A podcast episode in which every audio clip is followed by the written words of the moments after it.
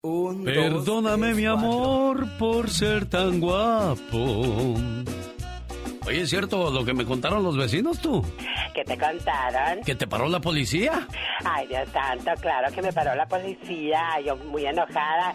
¿Qué crees lo que le dije? ¿Qué le dijiste al policía? Ay, Dios santo, ¿usted no sabe quién es mi tío? ¿Y qué te dijo el policía? Ah, no, no sé quién es tu tío. El hermano de mi papá. Oh. Ay, criatura del Señor. Qué bárbaro.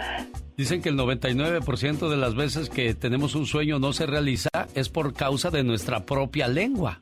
Oh my wow. Nos equivocamos compartiendo toda la información con personas que dicen ser amigos o familiares cuando en realidad no lo son. La envidia y las malas energías no sirven para nada en nuestra vida, por eso cierra la boca y comienza a vivir para ti mismo en vez de esperar la opinión ajena. Y es que siempre tenemos que esperar la aprobación de la gente por el qué dirán y qué va a pensar la gente y todas esas cosas. Si vas a hacer un viaje, cierra la boca. Si vas a comprarte un carro, cierra la boca. Si vas a comprarte una casa, cierra la boca. Si vas a comprar o poner un negocio, cierra la boca. Porque lo más seguro es que te van a decir, no hombre, no la vas a hacer. Te van a desanimar en lugar de apoyarte. Definitivamente. Por eso si la envidia fuera tiña... Habría muchas piñazas. ¿Cómo se tanto? ¿Acaso estudias para eso? El show del genio Lucas. Es una nueva semana, es una nueva oportunidad, es un nuevo día para estar agradecidos con Dios. Porque el hombre se hace viejo pronto, pero sabio y agradecido demasiado tarde. Y con Dios por delante, ¿quién contra nosotros, oiga? Un burrito llegó muy contento a su casa. Y su mamá, al verlo tan alegre, le preguntó, ¿qué tienes, hijo? ¿A qué se debe tu alegría? Mamá, hoy cargué a mis espaldas a un tal Jesús. Y cuando entré a Jerusalén, todo el mundo me gritaba, ¡Viva! ¡Te queremos! ¡Te adoramos! Me aventaban flores, incluso ponían su manta sobre el piso para que yo pasara. La mamá le dijo, ¡Ay, hijo! Ve mañana a la ciudad otra vez y me dices cómo te fue. A la mañana siguiente, el burrito se fue a visitar Jerusalén, pero regresó llorando a casa. La mamá al verlo tan triste le dijo, ¿qué pasó, hijo? Ay, mamá. Nadie se alegró de verme. No hicieron fiesta, no me aventaron flores, ni se alegraron de verme otra vez. Es más, me echaron de la ciudad a palos. Ay, hijo, ¿sabes por qué? Tú sin Jesús no eres más que un simple burro. Acuérdense, sin Dios no somos nada.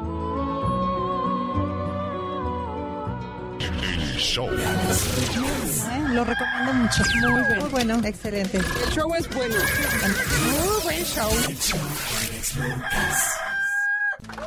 El show del genio Lucas. En el año 732 después de Cristo, el Papa Gregorio III prohibió que se comiera la carne de caballo, porque era considerado algo maléfico, ya que antes se acostumbraba a sacrificarlo en ceremonias religiosas paganas, que incluían beber su sangre y comer su carne ya que creían que adquirían su fuerza y su velocidad, y de esa manera él lo prohibió. ¿Quiere más datos curiosos? Ahí viene Omar Fierros para contarnos más. Además, Andy Valdés nos trae el baúl de los recuerdos. Saludos a la gente que le iba al Puebla, al San Luis, a las Chivas y al Cruz Azul. Ya somos historia en este campeonato. Jesús Reséndiz durmió bien a gusto porque dice, arriba las águilas de la América. Y saludos Charlie Flores, suerte mi Alex, soy de la América de corazón, pero suerte. Ah, por cierto, ahí viene el clásico de las leyendas a la ciudad de Las Vegas y a Oxnard, California. Gracias a mis fans, César González, saludos. Elías Hernández, gente que nos sigue en las redes sociales. María Chula Cepeda, ¿cómo estás Francisco Bravo? Buenos días. Elmer Romero Palomero, Carlos Adrián. Pelón Piojo Bonilla, la llorona del genio Lucas otra vez, pues sí, ni modo, ¿qué quieres que te diga? Nos tocó bailar con la más fea, nos tocó bailar las calmaditas ante los Tigres. Jugamos como, como se dice cuando juega la selección mexicana, ¿no? Jugamos como nunca y perdimos como siempre. Pencas Méndez, buenos días, ¿cómo estás? Aurelio Fernández, Miguel Silvestre, César Ricardo Torres Oliva. Rulas Díaz Cabañas, así como me escriben en mis redes sociales, también pueden llamarme al 1877 354-3646. Atenderemos sus llamadas con todo el gusto del mundo. Levántate de buen humor con el genio Lucas. Es increíble cómo hay gente que le gusta echar a perder su vida. Esta noticia fue del 2014, pero no está de más recordarla hoy en el 2022. Déjeme le digo por qué. Si usted está fuera o, va a entrar a una tienda y hay un chamaco que le dice, oiga, ¿no me puede comprar una cerveza? Si usted se la compra puede ser un policía encubierto y meterlo en serios problemas. Si usted trabaja en una tienda y le vende cerveza a un chamaco, se puede meter en problemas. Pero también si no le compra la cerveza al chamaco, se puede meter en problemas. Ah, caray, ¿cómo está esto? Cadena perpetua para un joven que atacó a quien se rehusó a comprarle una cerveza. Un adolescente de 18 años de Abilene, Texas, fue sentenciado tras haber atacado a quien se rehusó a comprarle una cerveza. El juez encontró culpable a Emanuel Díaz, quien tenía cargos de asesinato después de atropellar intencionalmente a una persona que no le quiso comprar alcohol. El muchacho fue sentenciado a cadena perpetua, pero un juez del oeste de Texas, en el caso del homicidio ocurrido en el 2014, fue juzgado como un adulto a pesar de que al momento del crimen tenía tan solo 16 años. El joven arrolló y le quitó la vida a Jesse Cortines de 58 años, porque este se negó a comprarle una cerveza en una tienda de conveniencia. Díaz ya contaba con un incidente que involucraba un arma, por lo que había sido sentenciado previamente a 10 años de prisión. El joven tendrá que pasar 30 años en la cárcel después de pedir salir libre bajo supervisión. Es increíble cómo por una tontería puede echar uno a perder su vida, señor Andy Valdés, por una cerveza. Sí, una, una tontería y además pues te llevas a la familia a la cárcel también y, pues mira, no le quiso comprar la cerveza. Ahora también uno como padre, no lo, yo no lo haría, Alex, pues tengo hijos y no quisiera que le compraran a ellos tampoco cervezas a otras gentes. Todo un dilema, todo un problema. ¿Para qué se busca uno problemas de a gratis, oiga? 1877-354-3646 en la radio que le regala boletos para ver a Pedro Fernández este viernes en el Microsoft Theater de Los Ángeles, California, Mexicali. Nos vemos primero Dios este sábado. Ok. Tu programa nos pone en cualquier estado de ánimo. Bueno, para mucha gente sigue la fiesta, terminó la fiesta del fin de semana y arrancan la semana con una sonrisa de oreja a oreja haciendo divertida la vida. Qué padre, hay mucha gente que nunca se le acaba la fiesta y la felicidad. Feliz inicio de semana. Vamos a escuchar la historia. ¿Sabía usted? Hay políticos que se ve que no tienen mucho que hacer.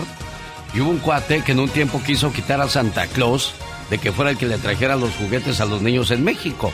Y querían que la serpiente de Quetzalcoatl fuera el indicado. A ver, espérame. Ah, que fuera el indicado a traerle los juguetes a los niños en México. ¿Y esto pasó en qué año, dónde y por qué? Aquí le cuento la historia con Omar Fierros. ¡Qué buena historia, papá! Oye, pa, cuéntame sobre la lámpara del genio, please. bueno, hijo, hace muchos años tu abuelo me sentó a su lado. Y así como nosotros contaba bellas historias, todo del pasado. Después me enseñó esta lámpara mágica. ¡Wow! Ahora deja que el genio nos cuente.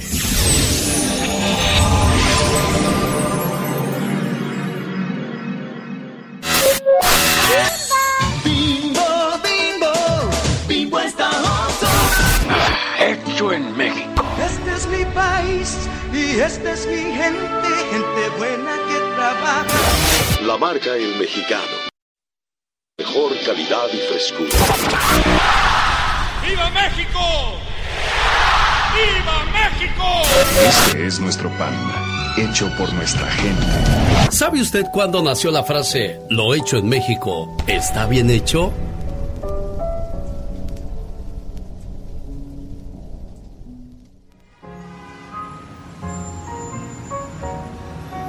Fue en la temporada navideña de 1930. A nadie le pareció sorprendente una ocurrencia del gobierno del entonces presidente Ortiz Rubio. México vivía en aquellos años sumido en el más puro nacionalismo revolucionario. En las artes, en las letras, en la cultura, en los discursos, todo se llenaba de lo mexicano, de nuestras raíces prehispánicas, del nopal, de la sandía, del maíz, de la tuna, del chile. No, no fue albur, no sean así.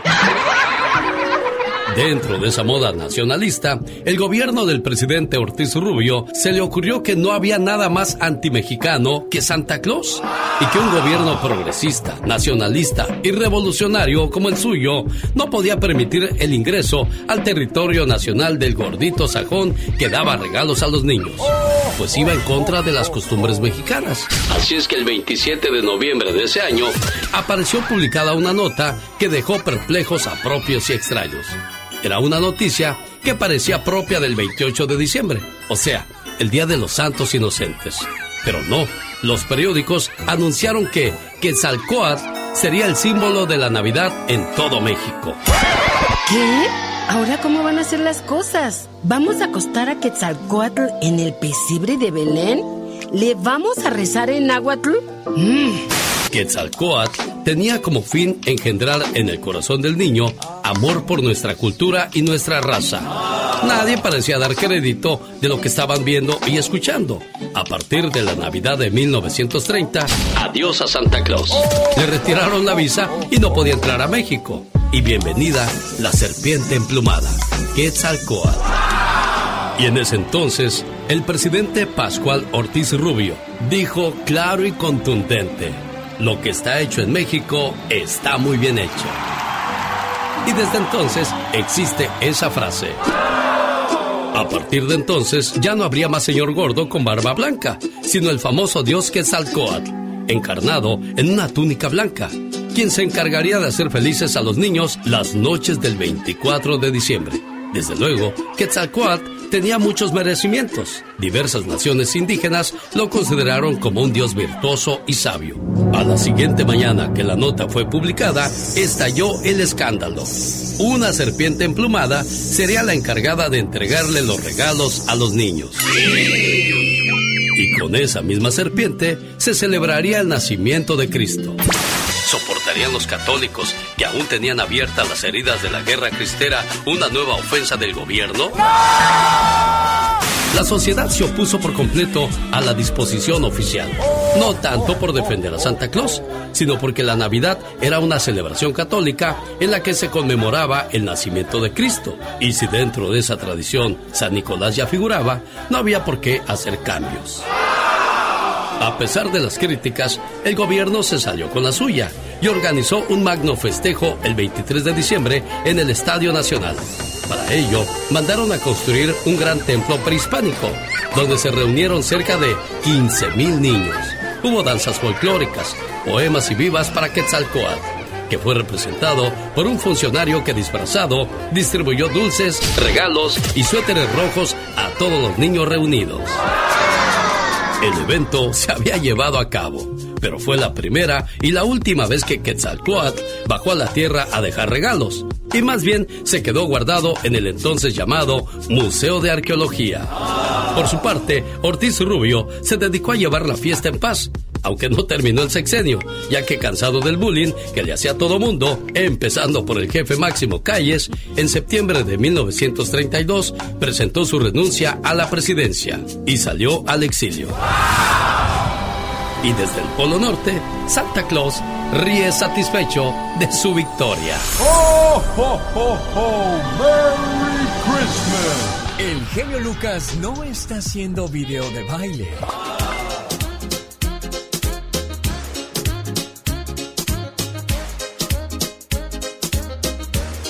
Él está haciendo radio para toda la familia. Humor con amor. Rosmarie el Pecas. Tres veces te engañé, tres veces te fallé. Tres veces te engañé. Una señora fue a confesarse con el padre. ¿Y qué pasó, Pecas? Le dijo, hija, aquí vienes otra vez, hombre. ¿Qué pasa? Ay, padre, ya me casé seis veces. La primera fue por amor, la segunda por interés, la tercera porque me sentía muy sola. Y las otras tres, hija, porque me gustó, padre. Oye, Bueno, Pequita. se hizo vicio, se le hizo Sí. gusto, qué intensa. Y en una relación mi corazón siempre tiene que ver amor, Pequitas. Por ejemplo, te voy a decir lo que pasó con esta pareja. ¿Qué pasó? Llega el caballero a la casa y le dice, mi amor, preciosa hermosa, te traje unas quesadillas. Otra vez comida, nunca me traes flores, corazón. Son de flor de calabaza, corazón. Ay, qué romántico eres. Por eso te traje torta. Era tan flaco, pero tan flaco. Y bien alto, señorita Román. ¿Y qué pasó? Era tan alto, pero tan alto que no cumplía años. Cumplía metros. Era tan flaco, pero tan flaco. Que le hicieron un traje a rayas y nomás ocupó una. Un flacucho. Omar, Omar, Omar Cierros. En acción. En acción. ¿Sabías que según estudios de comportamiento humano, las personas que utilizan una gran cantidad de malas palabras son más honestas y confiables? ¿Sabías que los niños que son criados en rancho rodeados de animales, polvos y bacterias crecen con un mejor sistema inmunológico? Y tienden a tener menos riesgo de problemas mentales. ¿Sabías que hay un 82% de probabilidad de que a los 16 años de edad conozcas a la persona con la que te vas a casar? El día de ayer vi en Univisión una noticia que se me hizo muy ridícula, pero pues estamos en el país de las demandas. Padres ya no aguantan más excu- excusas de su hijo. O nos das un nieto o te demandamos por 650 mil dólares. La insólita demanda judicial de unos padres a su hijo. O sea, ya me imagino al juez ahí. Que pasa el acusado, que no quiere darle un nieto a sus padres. Usted está siendo demandado y, y es la comunidad contra usted y es declarado culpable. ¿Y de dónde va a sacar unos 650 mil dólares? A no ser que sean hijos de Bill Gates. Pero uno es hijo de... Hijo de... Pues de la pobreza, ¿de dónde saca uno? Pero increíble, ¿no? En lo que, lo que pierden su tiempo algunas personas. Difícil de creer, pero esto es cierto.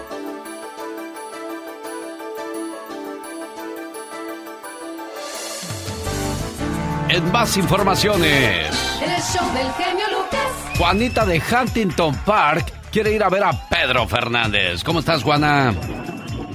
Bien, gracias. ¿Usted? Bien, ¿que tú, tú no eres Juana la que fue a Tijuana? No, no, no. Porque Juana, Juana en la mañana fue a la iglesia y el padre le dijo, Dios está en ti, Juana. Y se fue a Tijuana a buscar a Dios. No, No, tú no eres esa Juanita.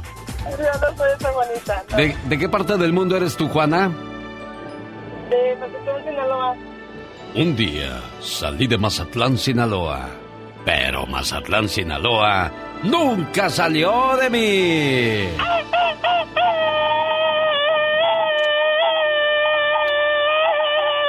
Hoy andas muy cateado. ¿Dónde andabas? ¿Verdad que sí, Juanita? ¿Se oye como muy traqueteada esta criatura? Oh my god. Sí, se me hace que hubo fiesta en casa. Canté mucho anoche. A ver, un día salí de Sinaloa, pero Sinaloa nunca salió de mí.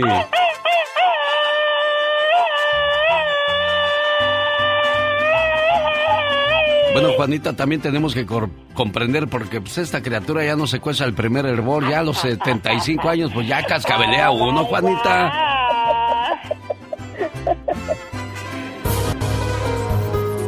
Esta es una trivia en el show de Alex, el genio Lucas. Escrito cientos de canciones, entonces hay canciones especiales porque son las que me han, han iniciado, por ejemplo, como La vida sigue igual. No sé si te acuerdas tú de aquella canción siempre, porque fue la primera canción que yo escribí además en mi vida. Me cansaba de cantársela a mis padres. Mira, por dónde después empezaría a cantar yo con esa canción. Pero hay canciones que dependen de los países, hay países donde han sido más populares que otras, por momentos determinados, no por circunstancias. ¿En qué año debutaba el cantante Julio Iglesias? A. 1964. B. 1966. C. 1968. A ver, Juanita, vamos a ver qué tan pilas amaneciste la mañana de este lunes ya, 16 de mayo del año 2022. Hoy en el Ya Basta con la Diva de México. Hablaremos de los recuerdos con los maestros. 1964, 1966 o 1968. ¿En qué año comenzó su carrera artística Julio Iglesias, Juanita? Em, la A. La A. 1964, ni sabes ni en qué año nomás tiraste a escoger letra, Juanita. 1964. Vamos a escuchar, señoras y señores, si Juana se lleva su par de boletos para ver a Pedro Pedro Fernández y Natalia Jiménez este viernes en el Microsoft Theater de Los Ángeles, California. Estamos de regreso con la respuesta a nuestra trivia anterior. ¿En qué año debutaba el cantante Julio Iglesias? A. 1964. B. 1966. C. 1968. Respuesta. C. 1968. Julio llevó su primer canción a una casa de discos para que se la dieran a un cantante. Cuando el gerente la escuchó, le dijo, ¿y por qué tú no la cantas? Y respondió, porque yo no soy cantante. Al final lo convencieron. Y el 17 de julio de 1968 ganó el Festival de Benidorm con la canción de La vida sigue igual. Después, firmó un contrato con Discos Columbia. Al año siguiente, participó en el Festival de Brasil, en Rumania, y realiza su primer gira por América, cantando en el Festival de Viña del Mar en Chile. Además, graba su primer película, La vida sigue igual. Julio Iglesias participó en el Festival de Eurovisión en 1971 y desde ese entonces hasta la fecha sigue siendo el gran intérprete. Escucha y participa en nuestra próxima trivia en el show del genio Lucas. Dijiste la C, ¿verdad, Juanita? Dije la C. Ey, mira, qué, qué lista eres, Juanita, ¿si adivinaste? Dios mío. ¿Dónde quedó la honestidad de la gente en este inicio de semana? Pero bueno, nomás porque es lunes se la paso. Felicidades, Juanita. Te vas a ver a Pedro Fernández y Natalia Jiménez este viernes. Ahí voy a estar yo también echando gritos. Hola, buenas noches, bienvenidos. Andy Valdés, en acción.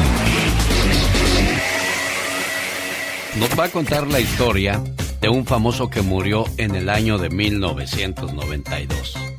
Antes de escuchar de quién va a hablar Andy Valdés, vamos a escuchar lo que pasaba en aquellos días en el mundo. El huracán Andrew llega a Florida, dejando más de 25 mil casas destruidas y dejando un saldo de 65 personas fallecidas. And good morning. Thanks for tuning in. Andrew here, a hurricane which continues to strengthen. Pressure now down to 974 millibars.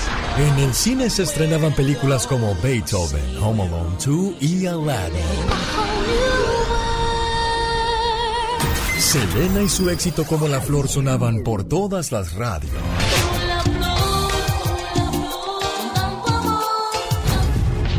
El primero de octubre en Estados Unidos, la empresa Turner Broadcasting estrena Cartoon Network. Thus, the Powerpuff Girls were born.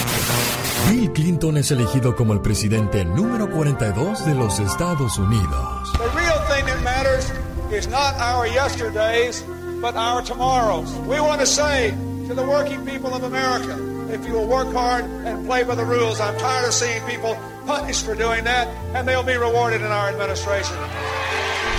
En este año nacen famosos como Neymar, Selena Gómez, Demi Lovato, Miley Cyrus, Cardi B y Travis Scott. Y también Omar Fierros, quien acaba de hablar para todos ustedes. 1992, año en que mataron a Chalino Sánchez, señor Andy Valdés. Sí, Alex y familia, 30 años han pasado ya y viajamos en el baúl de los recuerdos. En un día como hoy fallecía de forma trágica el cantautor Chalino Sánchez quien entre sus éxitos están Nieves de Enero, Alma Enamorada, El Pitayón, El Navegante, Una Tarde, El Pávido Návido, entre otras más. Convertido en leyenda, se le han dedicado extensos reportajes acerca de su muerte, incluso en inglés. Él nace en agosto del año de 1960, pero en un día como hoy, en una presentación, cuando estaba precisamente, pues él en su pleno apogeo, le pasan una nota a Alex. Dicen que esa nota decía, hoy te mueres y desgraciadamente después de esa presentación lo emboscaban, lo asesinaban, pero Chalino, inclusive hay un video que donde se muestra cuando le dan esa nota y pues nada más hace la ve y se queda pues él tranquilo, ¿eh? Yo creo que pensaba que no le iba a pasar nada y desgraciadamente esa noche terminan con la vida del rey de los narcocorridos en ese entonces o de los corridos que apenas empezaban a escucharse, Alex. Sí, desgraciadamente y bueno, pues uno de un creador de, toda una moda, de toda una tradición que hasta el día de hoy sigue vigente. En el año de 1992, cuando estaba de moda esta canción, salió a la venta también el disco de Vicente Fernández, Por tu maldito amor, que traía muy buenas canciones, entre ellas un dueto con el señor Roberto Carlos. Pues todo el mundo pensaría que vendería más discos Vicente Fernández que Chalino Sánchez. Oh, sorpresa, cuando voy a la discoteca, yo siempre preguntaba, oye, ¿y esta semana cuál es el disco que más se vendió? Y ya me decían y yo iba y checaba las canciones y venía y las tocaba en la radio. Y me dijeron, un Chalino Sánchez está vendiendo como no te imaginas. Le digo, ¿de veras? Y que vamos viendo, uy, qué cantidad de discos se vendían en aquellos días. Es más, se vendían tres de Chalino y uno de Chente Fernández, que era el de más moda o de más fuerza en aquellos días. Las curiosidades de la vida. ¿Qué otras canciones estaban de moda en 1992? El genio Lucas presenta los éxitos del momento. 1992. 1. 40 y 20 de José José. 40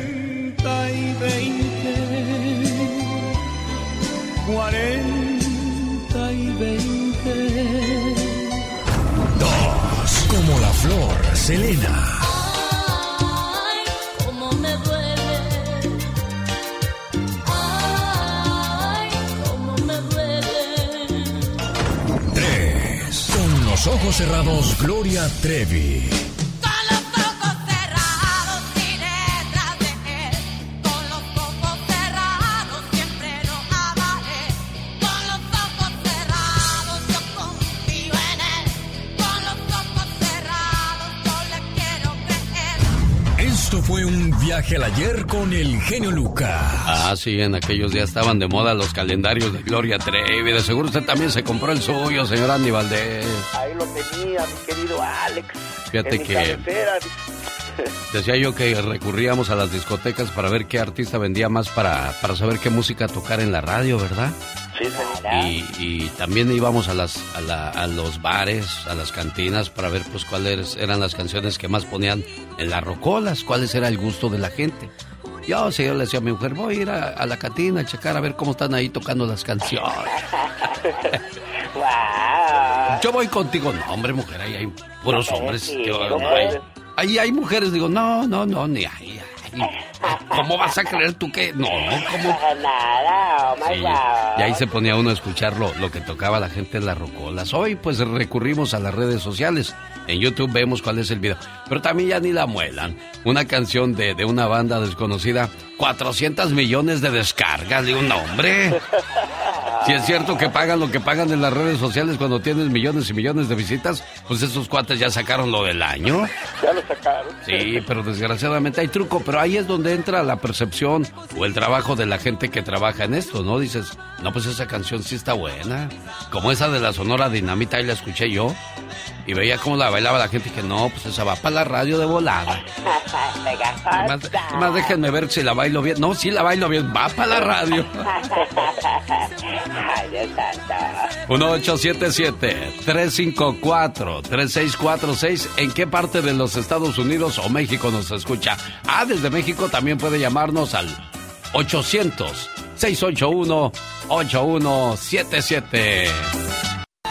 Diga lo que se diga de Juan Gabriel, se haya dicho lo que se haya dicho, bueno, pues no cabe duda que seguirá siendo uno de los mejores compositores, porque lo mismo cantaba con mariachi, con orquesta o con banda, sus canciones eran muy bonitas, o me equivoco, Michelle Rivera.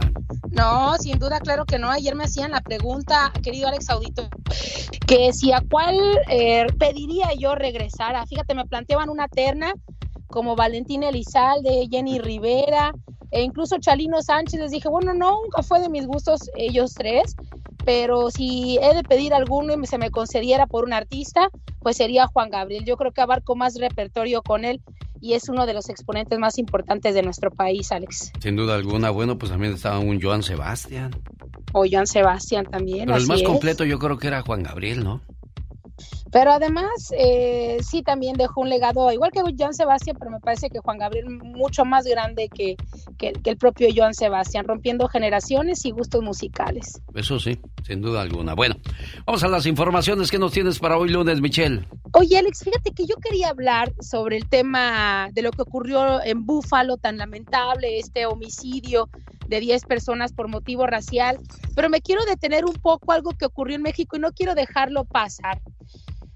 ¿Tú le perdonarías, si fueras autoridad, si fueras un juzgado, un poder judicial, la vida a una persona que estuvo inmiscuido y contribuyó a la muerte, asesinato, secuestro, desaparición, que hayan metido en un, en un bote con ácido a varias personas, es decir, que es culpable de varias muertes, piénselo, ¿ustedes le tendrían respeto? ¿Respetarían sus derechos humanos? ¿Lo dejarían libre porque tiene derecho también y porque le otorga, le otorgan un derecho dependiendo del país donde está? Es algo que no nos podemos responder hasta el momento. Les comento, y es que la semana pasada el presidente mexicano Andrés Manuel López Obrador dijo ante miembros de la Guardia Nacional eh, en un nuevo cu- cuartel, fíjese que estaba abriendo en Jalisco, que se deben respetar los límites del uso de la fuerza, es decir, a los soldados les pidió, les recordó y les exigió que el uso de la fuerza contra los delincuentes debe ser moderado. ¿Por qué? Porque son seres humanos y también merecen nuestro respeto. Esto fue lo que dijo. Tenemos que ser respetuosos de los derechos humanos. Los delincuentes son seres humanos que merecen nuestro respeto y el uso de la fuerza tiene límites. Básicamente es para la legítima defensa. Bueno, le preguntamos eso a las madres buscadoras que buscan a sus hijos por todo el país, a la vecina que le asesinaron a su hijo por una cajetilla de cigarros, o qué les parece a Jonathan, al jovencito que el ejército incluso asesinó hace poco sin estar armado, y que bueno, México vive hundido en un hoyo por el crimen organizado, los homicidios no han cesado, pero tenerles respeto, que nos pidan tenerles respeto porque son seres humanos, a mí me resulta muy difícil, Alex Auditorio. Yo no voy a juzgar, solo diré, me resulta difícil, porque no creo que personas que le quiten la vida a otras personas, otras que mueren por daños colaterales, por lo que ellos hacen, por ganar droga, por ganar dinero, por ganar territorio, por ganar mujeres, se sigan muriendo personas en nuestro país. Para mí no merecen ningún respeto, para mí requiere mano dura, todo el peso de la ley, pero además incluso pagar hasta con su propia vida. Pero eso es lo que yo pienso, Alex. ¿Qué discusión tan fuerte es la que deberíamos de abordar en México? Lamentablemente, como dijo por ahí Adrián Levarón, a quien le asesinaron su familia en Bavispe, Sonora, hace algunos años, entre ellos siete niños. En México nuestra justicia es mediocre porque nuestra sociedad es cobarde. Así lo quiero dejar, Alex. Caray, bueno, pues ahí está entonces la, la consideración que pide el presidente para con los asesinos. Ahora les pregunto yo o le preguntaría al presidente, ¿ellos tuvieron consideración o tienen consideración a la hora de matar, de secuestrar? Nin- ninguna, pero además, ¿con qué ánimos los hace salir ahora a la calle sabiendo que, una, que un elemento del ejército te tiene que perdonar la vida así hayas descuartizado a una persona dos cuadras antes de donde, de donde te atraparon? Oye, pues la semana pasada viste cómo perseguían al ejército. Es que en- justamente es eso. ¿Sabes, ¿Sabes en cuántas ocasiones han tomado al ejército así? Donde les escupen, los palean, los corren, pero además en ese video en Michoacán se oía cuando los grupos armados gritaban, tírale a la cabeza. ¿Tú crees que ese soldado no tiene familia? ¿Tú crees que ese soldado no tiene hijos que mantener? ¿Una esposa que le espera embarazada o con un bebé en brazos? A esos son a los que tenemos que darles consideración de vida. No, querido Alex, estamos muy mal, estamos muy equivocados. Yo creo que por eso tenemos los resultados que tenemos en temas de seguridad. Pero estoy seguro que hay, hay gente de nuestro auditorio que le da la razón al presidente. ¿Por qué no vamos a las líneas telefónicas? Queremos escuchar Sí. su punto de vista. 1877-354-3646. No se vaya, platica con usted Michelle Rivera. Si eres de los que no tienen miedo a madrugar, Si eres de los que no le tienen miedo a la chamba. Y si eres de los que no le tienen miedo al patrón, ¡Que trabajen, hijos de la fregada! el show del genio Lucas es para ti. Sin miedo, es sin miedo al éxito, papi. El genio Lucas, haciendo radio para toda la familia. Le mando un saludo al oficial del sheriff de Los Ángeles, Martín Serrano. Dice, buenos días, ¿por qué exige justicia Michelle Rivera? ¿Y tú? Aquí les ofreces ayuda con la Liga Defensora. Oficial, le voy a decir algo. En este programa no iniciamos con la abogacía, existe por siempre. Y es como decirle, ¿por qué hay policías que abusan de la ley? Ellos van manejando por la carretera a 80, 90 si se les da la regalada gana y nadie les va a decir nada. Ellos van a abusar de su poder golpeando a personas como lo hemos visto y nadie les dice nada. Entonces no me quiera echar a mí toda la culpa de lo que sucede en este país. Nada más con eso le dejo mi, mi comentario, porque no voy a entrar en discusión con alguien que conoce la ley de pe pa. Y desgraciadamente en este programa de radio y en muchos programas de radio existen patrocinadores. Y sin esos patrocinadores no existiríamos. Sabemos que la cerveza es un mal enorme. El licor, el cigarro, más sin embargo pagan los anunciantes por salir y ya está en usted usarlo o no usarlo. En este programa hablamos de principios. Hablamos de que la gente debe de portarse bien para que le vaya bien en la vida. Y lo he recalcado. Respeten la ley, respeten a sus padres, respeten a Dios. Pero yo solo no puedo componer al mundo. Y no puedo tampoco decirle a los que quieren pagar en este programa que no se anuncien. Si de por sí las malditas redes están llevando a mis clientes, ¿qué voy a hacer yo? Me voy a morir de hambre aquí si no paso esos comerciales. La Coca-Cola, la comida rápida y esas situaciones pues, que nos complican la vida, Michelle Rivera. Sí, pero además, Alex, yo entiendo que también tú das una explicación porque eres respetuoso, pero la verdad, a final de cuentas, es la decisión de las personas, ¿no? Como cuando uno plantea un tema acá, pues yo te estoy diciendo lo que nos parece, es la ventaja de poder estar en un micrófono, de ser periodista, pero la gente al final hace lo que piensa que es mejor allá, pero si uno puede dejar un mensaje en positivo, un mensaje para pensar y reflexionar, y hacer un, un, debate interno está bien, pero querer mandar con una idea sobre lo que uno hace, yo creo que es, eso no está bien. Querer ordenar que tú pienses de una manera o que hagas algo porque tú lo consideras así, yo creo que ahí es donde comenzamos muy mal antes de ponerlo a consideración del resto. Sin duda alguna. Bueno, vamos a las líneas telefónicas. Arturo quiere platicar con Michelle Rivera. Arturo le escucha a Michelle. Adelante con su punto de vista. Buen día, Arturo. Hola, Arturo. Lo escuchamos, Arturo. Ahí está. Bueno, no, no sé si ya se fue. Vamos con Alberto. Rubén es Rubén. Hola, Rubén. Le escucha Michelle Rivera. Buenos días. Buenos días, Este, yo, nada más, yo nada más quiero dar mi punto de vista porque sería difícil ponerse a, a- a discutir con una persona como acaba de decir usted. Eh, y en mi caso, tal vez la señorita sepa más que yo, pero eh, mirando el punto de vista de una de una de un, de un presidente a otro, eh, este, eh, esta nueva administración está diferente a todas, completamente a todas las anteriores. Y erradicar el problema de, de 30, 50 años eh, eh, es muy difícil.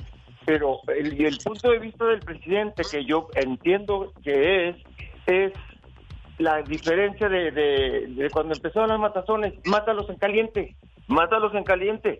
Y eso era, eran unas matazones de pocas, ¿me entiendes? Y, y hoy se está tratando de evitar muerte. Delincuentes o no, muerte. Es lo que e- esa es la, la, la- la ley que trae el presidente con el ejército. Evitar masacres en lo que puedan ellos. Michelle. Sí, la verdad es que bueno que lo menciona así y yo pensé que iba a ir duro conmigo por una crítica al presidente. Si se dan cuenta, yo no critiqué al presidente. Quiero encerrar este, este, este punto de vista que hice desde que la justicia en México, nuestro sistema judicial está muy mal. Donde, donde todavía hasta hace poco, por ejemplo, dos mujeres que mataron a una mujer para robarle una bebé, tuvieron que hacerle una medida cautelar preventiva en prisión.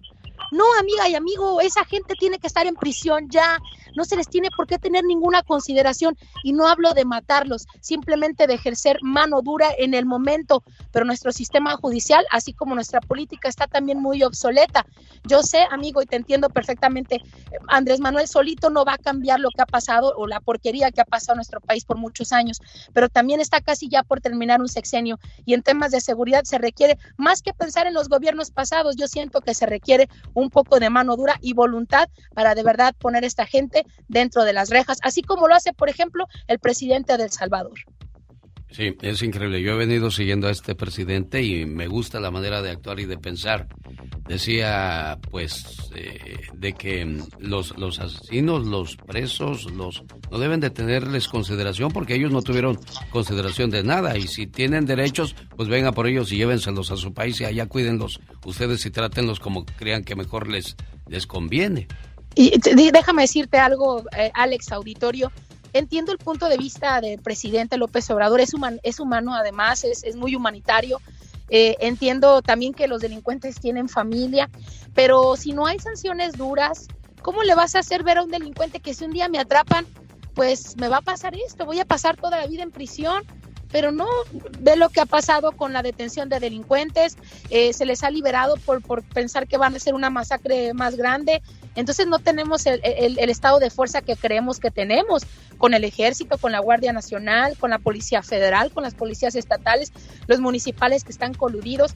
Es, es decir, se requiere una reflexión tan grande a nivel nacional, pero eso de creer de la noche a la mañana que ellos también son buenos, tienen corazón, a veces ellos no se la tocan eh, de verdad para matar a alguien cuando tienen un objetivo, cuando los presionan. Preguntémosle, preguntémosle, a nosotros hablamos así porque gracias a Dios no nos ha pasado nada de eso, pero preguntémosles a las víctimas colaterales, a las madres que buscan a hijos desaparecidos, a familias que, que no volvieron a saber de sus familiares, a familias que tuvieron que salir de su estado porque la violencia ya no se puede más en ese lugar. No, no, no nos pregunten a nosotros. Carlos, de Tracy le escucha a Michelle Rivera. Hola, buenos ah, días, ah, Michelle, ah, genio. Buen día. Eh, sí, eh, estoy hablando de que Tracy, mira, esto- eh, yo quería comentarte de que sí es muy eh, difícil la situación que está pasando en México, ah, pero esto eh, son temas que vienen arrastrando desde hace mucho tiempo, Michelle. Tal vez el- lo que haya dicho el presidente, tal vez a veces la mayoría, el 90% del tiempo lo sacan del contexto. ¿Ok? Y, y sí, eh, eh, el sistema está mal, pero eh, es, es imposible de que de la noche a la mañana cambie. Ha, ha- ha habido tantos ah, políticos que han hecho muchas cosas y andan, y andan libres. ¿Por qué? Porque el sistema los ayuda a que no les, les carguen mano dura a esas personas.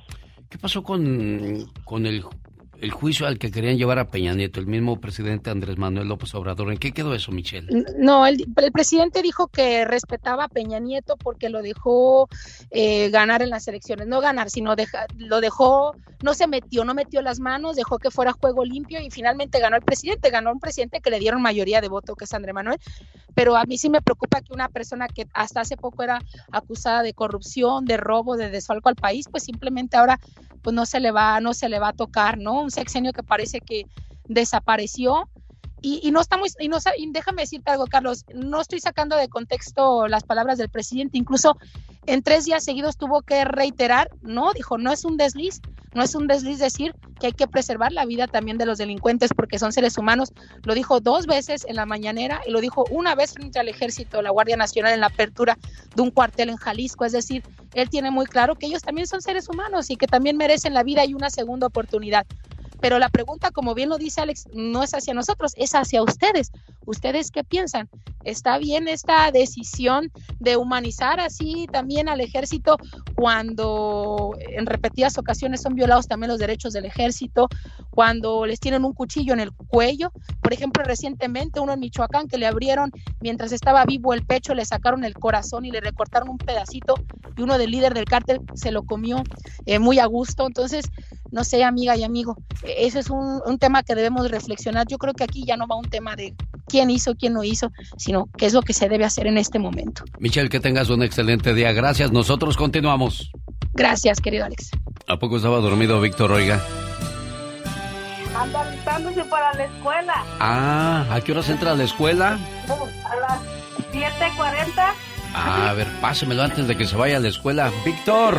Sí, lo tiene que llevar a mamá y papá. Bueno, ¿cómo, está, ¿cómo estás, Víctor? Bien. ¿Qué es tu cumpleaños? Sí. ¿Cuántos años cumples? 12. 12 años, mira. ¿Y en qué grado vas? En el 6. Mira, qué bonito. Estudia mucho. ¿Qué quieres ser cuando seas grande, Víctor? Quiero ser un inventor para el NASA. Ah, quiere ir a la ah, quieres ir a la luna, al universo, allá. Fíjate que hay una muchacha que es hispana de 26 años que va a ser la primera en ir al espacio. Te voy para que te animes, eh, Víctor, dice la noticia. Una hispana llegará al espacio, Katia Echazarreta, de 26 años, ex jefa de pruebas de la NASA.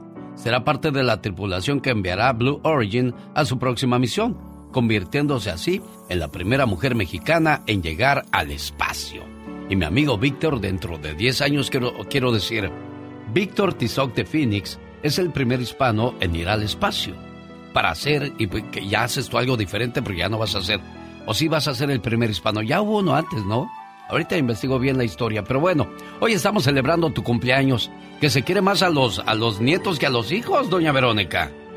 Pues la verdad sí, genio, la verdad es una alegría de, de tener un nieto, es una hermosura. Mi niño, te quiero mucho. Échale, mi hijo, muchas ganas al estudio y sabes que te queremos mucho, tu abuelito, tus tías, todos, hijo. ¿Qué son los nietos? ¿Unos hijos más? No, son unos hijos duplicados. Hay en ellos una prolongación que es precisamente eso. En los nietos se alarga la vida hacia unos límites de amor que nunca se soñaron. Los hijos fueron el testimonio, los nietos la confirmación. Por eso es que se quieren tanto, por eso son el juguete espiritual de nuestras almas. Un nieto es un anhelo convertido en realidad. A él le damos los besos que tal vez no le dimos a nuestros hijos. Y ellos nos dan los besos que quizás ya nadie nos dará. Ahí se ve la juventud y el corazón palpita, como si fuera un corazón adolescente. Con un nieto en los brazos tenemos al hijo. Tenemos la juventud que se nos quiso escapar un día. Tenemos el amor verdadero que todo nos da y nada nos pide. Es maravilloso vivir esos retosos de los nietos, sus infantilerías que nos llevan a otros mundos y todo ese concierto de sus risitas sonoras. Con los nietos se revive la historia del amor y el alma vuelve a florecer. El hogar ya viejo se torna joven y se renuevan las esperanzas. Que se quiere más a los nietos que a los hijos. Así parece, pero no es así. Lo que pasa es que en los nietos se vuelve a amar a los hijos y se ama más a Dios. Qué bonito. Bueno, ahí está el saludo para el cumpleañero Víctor Tizoc de Phoenix de su abuelita Verónica Vero, complacida con tu llamada, ¿eh? Genio, muchísimas gracias, genio. Que Dios lo bendiga. De nada, Víctor, feliz cumpleaños, amigo.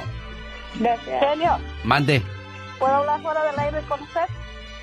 como dice la diva de México, ya me va a pedir prestado. No se vaya, Vero, cómo no, con todo el gusto del mundo. Fíjese que fue, eh, fue guerrerense el primero que fue al, al espacio. Así es que, Víctor, tú serías el segundo. Rodolfo Neri Vela fue el primero en ir al, al espacio. Es de Chilpancingo, Guerrero, México. Sí, señor. El show del genio. Buenos días Mexicali, queremos saludarte en vivo y a todo color la tarde de este sábado cuando estemos en el Parque Vicente Guerrero. Le esperamos para celebrar el aniversario número 51 de Los Muecas. Con un gran elenco musical, maestros de ceremonia, su amigo de las mañanas, el genio Lucas y Serena Medina. Ah, pero antes el viernes regalo boletos para ver a Pedro Fernández en el Microsoft Theater junto con Natalia Jiménez. 1877-354-3646. No porque te compres un piano quiere decir que serás el mejor pianista del mundo. Tienes que aprender a tocarlo. No porque tengas hijos quiere decir que ya eres buena mamá o buen papá. Hay que aprender a ser. Pero sobre todo enseñar a nuestros hijos a ser independientes y no dependientes de nosotros. Hay señoras que yo las he visto que sus hijas tienen 17, 18 años y no pueden lavar ni un plato. ¿Por qué? Porque la niña debe de concentrarse en otras cosas. ¿En qué? No las están enseñando a cocinar, no las están enseñando a, a tomar responsabilidad en una relación de pareja, de matrimonio, porque al parecer eso pasa a ser algo así como si te funciona bien, si no te regresas y aquí todo sigue bien. Te puedes ir con las amiguitas, puedes regresar eh, mañana si quieres, no te preocupes, todo está bien. Las volvemos dependientes, las volvemos atenidas, los volvemos atenidos. Hay chamacos que no saben ni cómo pegar un botón y cuando se quedan solos, ¿qué van a hacer? No saben planchar, no saben hacer nada. Dependen de las demás personas. No hagas inútiles los ojos de tu hijo mirando por él. No hagas inútiles sus eh, manos trabajando por él. No hagas inútil su voluntad queriendo y pensando por él. Pueden equivocarse nuestros hijos, sin duda lo harán. Pero solo errando se aprende a no errar. Solo arriesgándose se aprende a confiar en uno mismo. Ante un problema, tu hijo puede hacer dos cosas. Dejar que él mismo corra el riesgo o bien ponerte a su lado para protegerlo, incluso ocupar su lugar. Pero con esto solo lograrás ver a un niño dependiente de ti. ¿Y qué va a ser ese niño o esa niña cuando tú ya no estés aquí? Un campesino, amante de la tierra y de su trabajo, ya era muy anciano. No era rico, pero trabajaba duro y había logrado comprarse una hermosa viña, la cual le daba lo suficiente para vivir tranquilamente con su familia. Con mucho esfuerzo, había creado tres hijos sanos y robustos. Pero aquí estaba su tormento. Los tres muchachos no mostraban ningún interés por el trabajo del campo. Un día, el campesino sintió que le llegaba su hora. Por lo tanto, los llamó y les dijo, Hijos, debo revelarles un secreto. En la viña he escondido un tesoro, el cual si lo encuentran les bastará para vivir felices y tranquilos cuando yo haya muerto. Busquen ese tesoro y divídanlo entre ustedes como buenos hermanos. Dicho esto, el hombre murió. Al día siguiente, los tres hijos bajaron a la viña con asadones, palas y rastrillos y comenzaron a remover profundamente la tierra. Los tres muchachos buscaron por días y días. La viña era muy grande y no se sabía dónde el padre pudo haber escondido aquel tesoro. Al final, se dieron cuenta de que habían labrado toda la tierra y no habían encontrado ningún tesoro. Los muchachos quedaron desilusionados. Sin embargo, después de un tiempo comprendieron el significado de las palabras del padre. De hecho, aquel año la viña dio una cantidad enorme de uvas, porque había estado bien cuidada y trabajada. Los muchachos vendieron las uvas y obtuvieron muchas ganancias, las cuales después dividieron fraternalmente según la recomendación del padre. Y desde aquel día comprendieron que el más grande tesoro para una persona es el fruto de su trabajo. Qué importante es darnos cuenta de que el trabajo, lejos de ser un castigo, es una bendición. Un día escuché a una persona que se quejaba de tener que trabajar todos los días y le echaba la culpa a Dan y a Eva, que por su pecado teníamos que trabajar. Pero la verdad es que antes del pecado de nuestros primeros padres, ya Dios había entregado la tierra para que se trabajara y la cultivaran con alegría y entusiasmo. Hoy felicitamos a los papás y mamás que no dejan que sus hijos sean flojos, sino que desde pequeños los animan a realizar aunque sean pequeñas labores en la casa, como arreglar su cama, su cuarto, barrer el patio y muchas otras cosas más. Que Dios bendiga a aquellos padres que enseñan a sus hijos a ganar el dinero honradamente.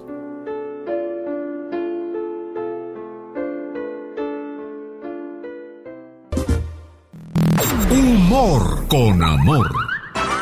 Rosmarie el Pecas.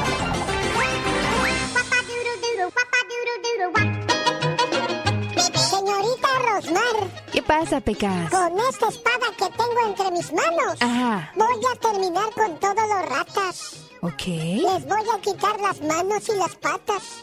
A ver si pueden seguir robando muchos y andando a gatas. Puedo volar a la velocidad de la luz. En un segundo estoy en Jalapa y en otro en Veracruz. Y cuando estornudo, yo solo digo Jesús de Veracruz. Ay, mira, Pecas, buena rima, Tacho, buena rima. Muevo las manos con tanta rapidez Ajá. que a los cacos agarro en un 2x3. Y en un segundo me corto las uñas de los pies. Ya te pareces a Memo Ríos, Pecas. Oh, mi padrino, don Memo Ríos. Sí, fíjate, Pecas, que llega una señora y le dice, Pepe, Pepe, despierta. Le dice al marido y luego le dice, ¿qué, qué, qué quieres, mujer? Me asustas. Pepe, es que se te olvidaron las pastillas de dormir. Ya de aquí no se sale, señorita Rosmar. Ah, pues, ¿yo qué quieres que haga, Pecas? Como el otro día, señorita Rosmar. ¿Qué pasó el otro día? Dijo mi mamá que los hombres feos Sí. son como las ventanas en un incendio. ¿Cómo, corazón? Nomás sirven para una emergencia. En el show del genio Lucas. Quiero mandarle saludos a la gente que nos escucha en Arizona. Ahí vive Verónica. ¿De qué parte del mundo eres tú, Verónica? Ciudad de Toluca, genio, Estado de México. Ah, mira qué padre. ¿Ya cuántos años en Estados Unidos, Verónica? 18 años, genio. ¿Por cuánto tiempo venías cuando saliste de tu Toluca? ¿Qué dijiste? Me voy por un año al norte. Pues solamente Dios tenía mi destino, genio, porque ya venía con, con cuatro chamacos y nomás me traje a uno. Y ya al tiempo mi esposo me trajo a los demás. Mira qué bonito. Y ya 18 años después, pues ya son más gabachos que nada ustedes, niña. Pues, genio, ¿qué vamos a hacer a nuestro pueblo? Es, está duro y aquí, gracias a Dios, el país nos, ab- nos abrió unas puertas para darles un mejor a nuestros hijos. Por eso debemos portarnos bien para estar siempre bien en paz en este país, ¿verdad, Vero? Sí, claro que sí, echarle ganas y salir adelante, pase por lo que pase uno y no darse por vencido. Oye, una de tus hijas se va a graduar ya de enfermera. Mira qué bonito. Ay, genio. muchas gracias. Ya De- la lo está escuchando. Oh, pásamela, pásamela. Quiero platicar con ella. Pásamela, por favor. ¿Cómo se llama tu hija? Sheila, Sheila. Pásame a Sheila. Permítame un momento, déjame ver a dónde está. Ándale, pues no te vayas.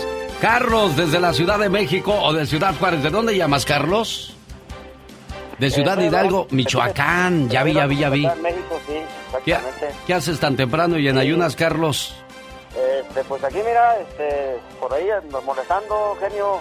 ¿Cuál molestia? Estamos para eso, para atenderles con todo el gusto. Sí, mira, este, lo que pasa es que hoy este, está cumpliendo años uno, uno de mis hijos. Ajá. Este, el, el joven se llama José Brian Silva Mejía Sí. y está cumpliendo 24 años con favor de Dios hoy. Mira, ¿y qué quieres decirle a tu muchacho? Eh, pues a ver si por ahí tuvieras algún, algún, este, alguna reflexión para él y pues, este, una canción por ahí, la, la verdad que hay una de los Freddy, mira, qué bueno. Cómo no, con todo el gusto del mundo, Carlos. Carlos, orgulloso de su hijo, al igual que Verónica de su hija Sheila, que están pues este poco a poco ahí consiguiendo sus sueños, nos da mucho gusto. Y es que como padres tenemos que dar un buen ejemplo. Había un hombre que quería robarle el maíz a su vecino y para ese motivo llevó a su hijo para que la hiciera de guardián y le avisara si se acercaba alguien a la huerta. Antes de comenzar, verificó que no hubiera nadie en los alrededores. Miró hacia un lado y luego al otro. Al no ver a nadie, se disponía a llenar la bolsa que llevaba consigo. De repente, el niño le dijo, Papá, olvidaste mirar hacia otra dirección. Suponiendo que se acercaba alguien, guardó rápidamente la bolsa y le preguntó a su niño en voz baja, ¿Hacia dónde, hijo? El niño le dijo, Te olvidaste mirar hacia arriba. Al padre le remordió la conciencia, tomó a su hijo de la mano y regresó a casa, sin el maíz que pensaba robar. Podemos engañar a los ojos del hombre, pero no a los ojos de Dios.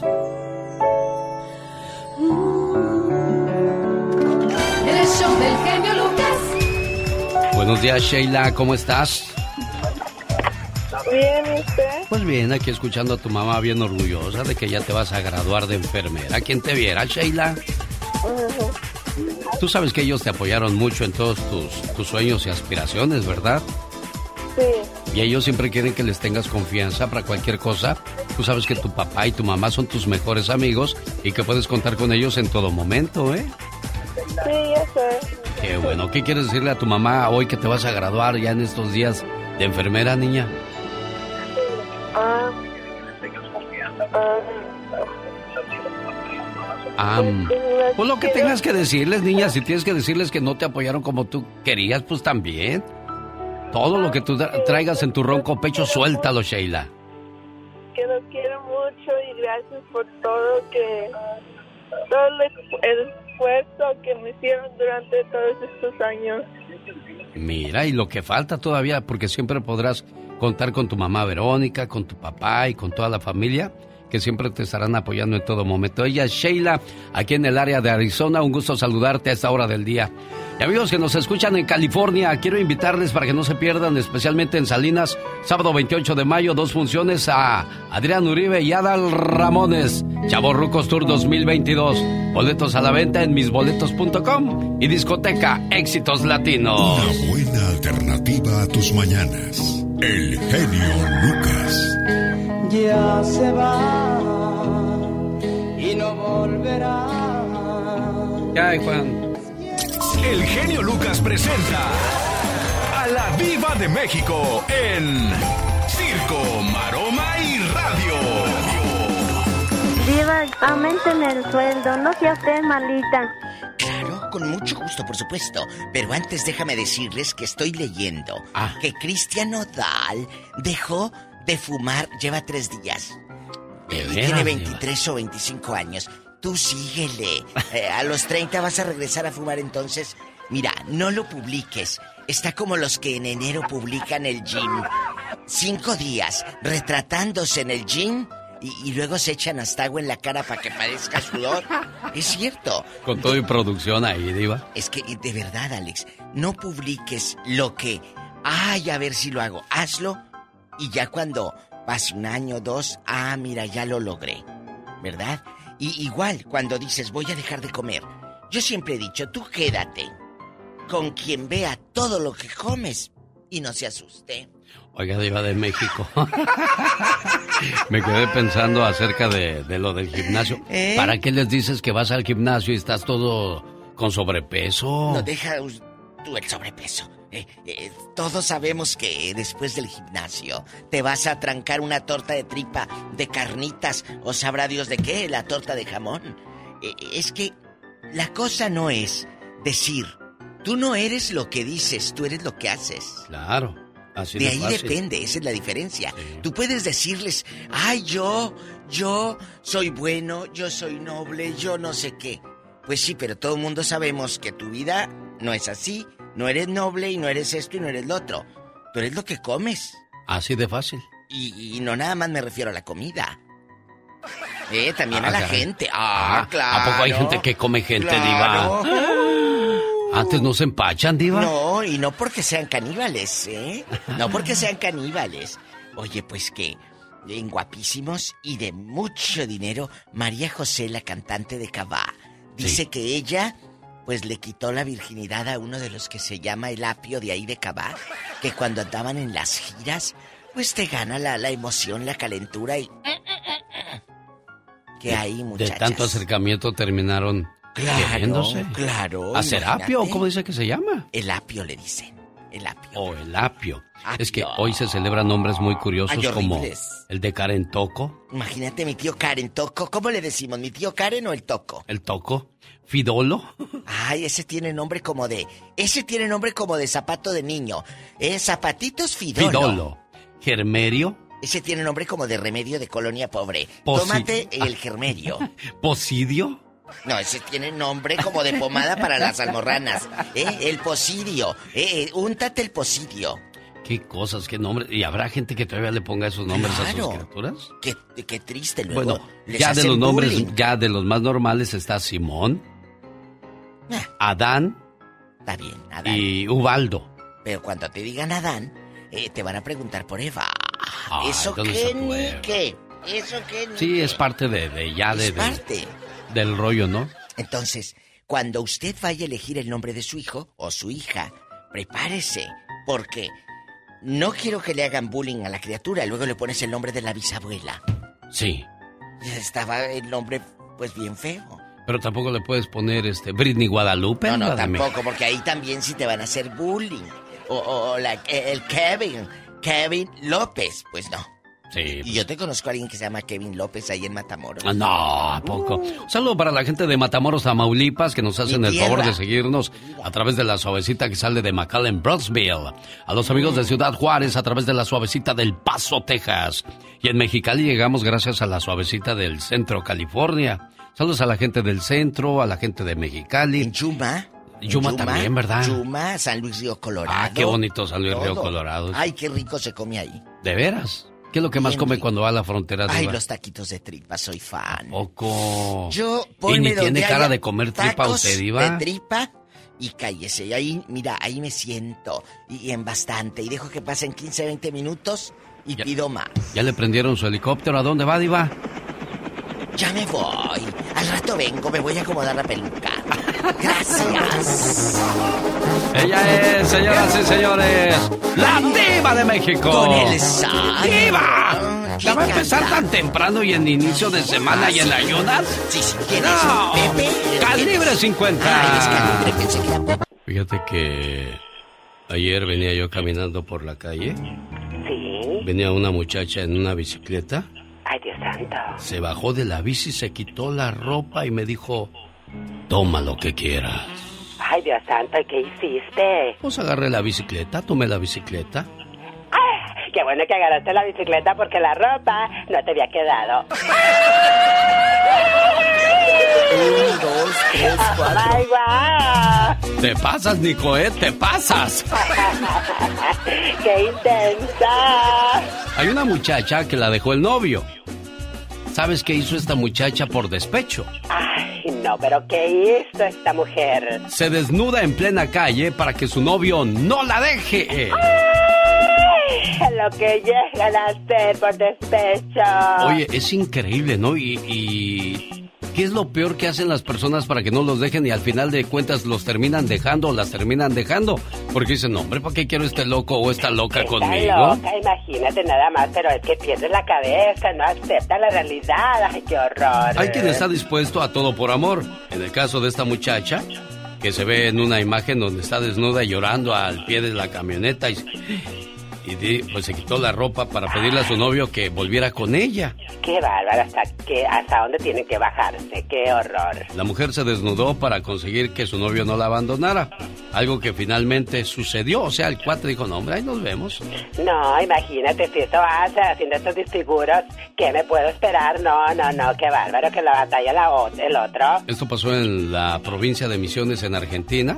Los vecinos explican que la mujer estaba muy triste porque su novio la dejó, por lo que acudieron en su ayuda.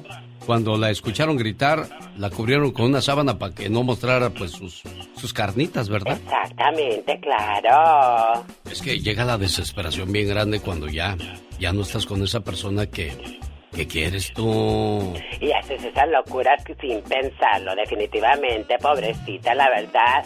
Ay, Dios santo, eso nos pasa a las mujeres cuando nos pagan mal. A ver, muchacho del piano, tóqueme algo así suavecito para contar la siguiente bien. historia. Qué triste cuando dos personas se conocen tanto. Se contaron los secretos más íntimos, sus miedos, las cosas que aman y las cosas que odian.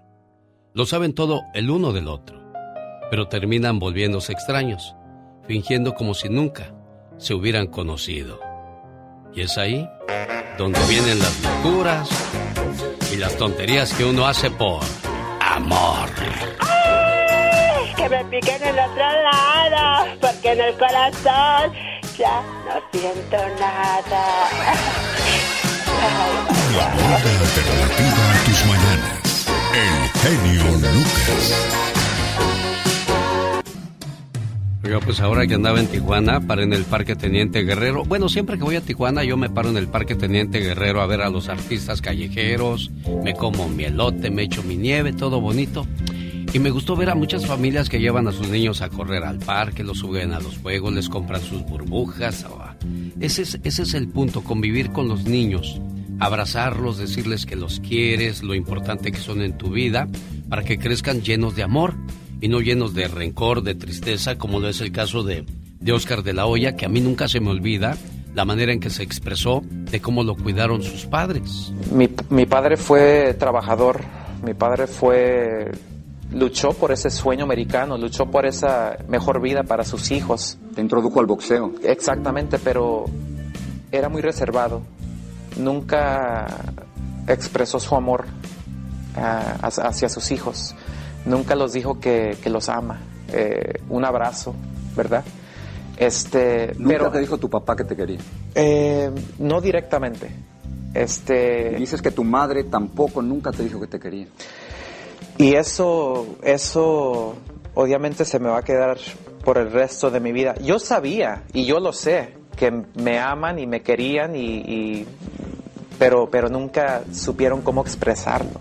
Es una plática de 45 segundos, pero que encierra toda una vida que puede marcar una gran diferencia. Una diferencia de amor o de, o de deseo. Yo siempre quise que mi mamá me abrazara. Yo siempre quise que mi papá me dijera que me quería. Son cosas que dejamos de hacer por mucho tiempo, ¿no, Serena Medina? Tú que eres mamá y, y sabes de Sí, esas sabes cosas. que a veces los papás estamos tan ocupados y preocupados por darle lo mejor a nuestros hijos que al final de cuentas se nos termina olvidando lo más importante, que es darles ese amor, recordarles día a día que los amamos, que estamos ahí para ellos. Pero bueno, pues ahora la vida es tan apresurada. Sí, la vivimos muy rápido, ¿eh? Y cuando nos damos cuenta, esos hijos ya crecieron, ya no están con nosotros y queremos hacer cosas cuando las debimos haber hecho en su momento. Así es. Ella es. Serena Medina, la puede ver en su transmisión en vivo, está de color amarillo y viene con sus labios rojos, su pelo güero y esas cosas. Qué bonito que tú te arreglas porque mientras más desarreglado sales de casa, más conocidos te vas a encontrar, Ay, ¿verdad sí que sí? pasa. A veces digo, ay, nada más voy a la tienda para que me arreglo y tómala, que es cuando me encuentro. Ay, tú eres Serena Medina. Con ganas de decirle, no. Es mi Así hermana. pasa. Así como Lorena Herrera cuando salió en una película desnuda dijo, no era yo, era mi hermana gemela. Nunca apareció esa hermana gemela. Pero bueno, ¿de qué vamos a hablar el día de hoy? Hoy vamos a hablar de ese eclipse lunar que tuvimos anoche, ese eclipse tan mencionado. eh, y bueno, vamos a ver de qué manera nos afecta o nos beneficia su energía.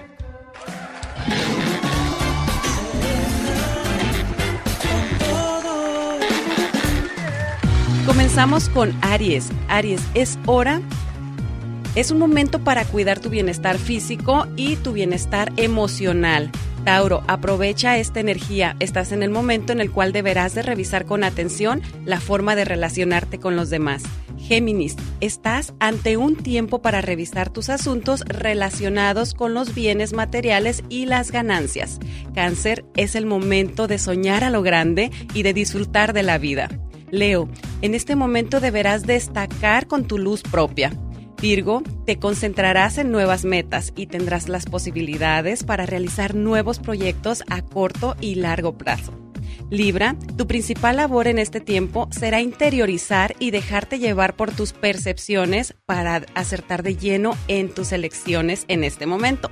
Escorpio, será tiempo en el que notarás que es como si tu antigua forma de ser cambiara radicalmente. Sagitario, ahora estás en una etapa en la que necesitas estabilizar tus cuestiones económicas. Capricornio, ahora estás en una etapa para abrirte a nuevas ideas y que tu genialidad artística se vea recompensada. Acuario, estás en un momento en el que deberás organizar cuestiones familiares y relacionadas con el hogar.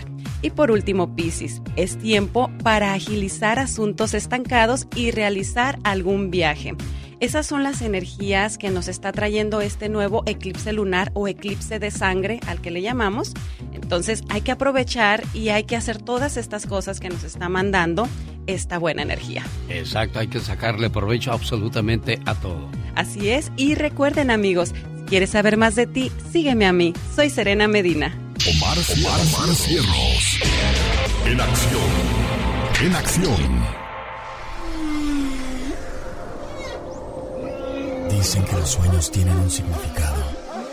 ¿Y tú sabes por qué soñaste? ¿Qué significa soñarse fumando puro? ¿O qué significa ver peces en tus sueños? A continuación, su significado. ¿Soñaste con un puro? Si en tu sueño te fumaste un puro, significa que eres una persona bastante tranquila y reservada. Te gusta estar lejos de problemas, dramas, estados tóxicos. Esto te lleva a tener un estado de mente bastante tranquilo. Este sueño indica que tienes un dominio perfecto bajo control sobre tu vida. ¿Qué pasa cuando soñamos peces? No es un buen augurio. Soñar con peces le anuncia la muerte o enfermedad de algún ser querido. Soñar con ver peces en su cama le anuncia una racha de mala suerte o una enfermedad. El significado de los sueños con Omar Fierros en esta su emisora favorita. Los grandes están con el genio Lucas. Ramón Ayala tiene alergias. Fíjate, te digo esto, eh, eh, yo soy alérgico a todo lo que contenga alcohol, ¿me entiendes?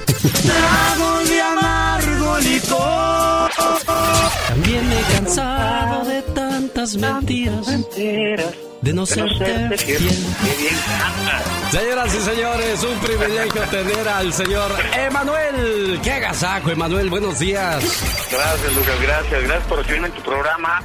Pero gracias por cantar. Solo aquí los escuchas en el show más familiar. Jorge Lozano H. En acción, en acción. ¿Estás soltero? ¿O estás soltera? Quizá porque eres demasiado exigente. De ellos habla el día de hoy Jorge Lozano H., el famoso cucaracho.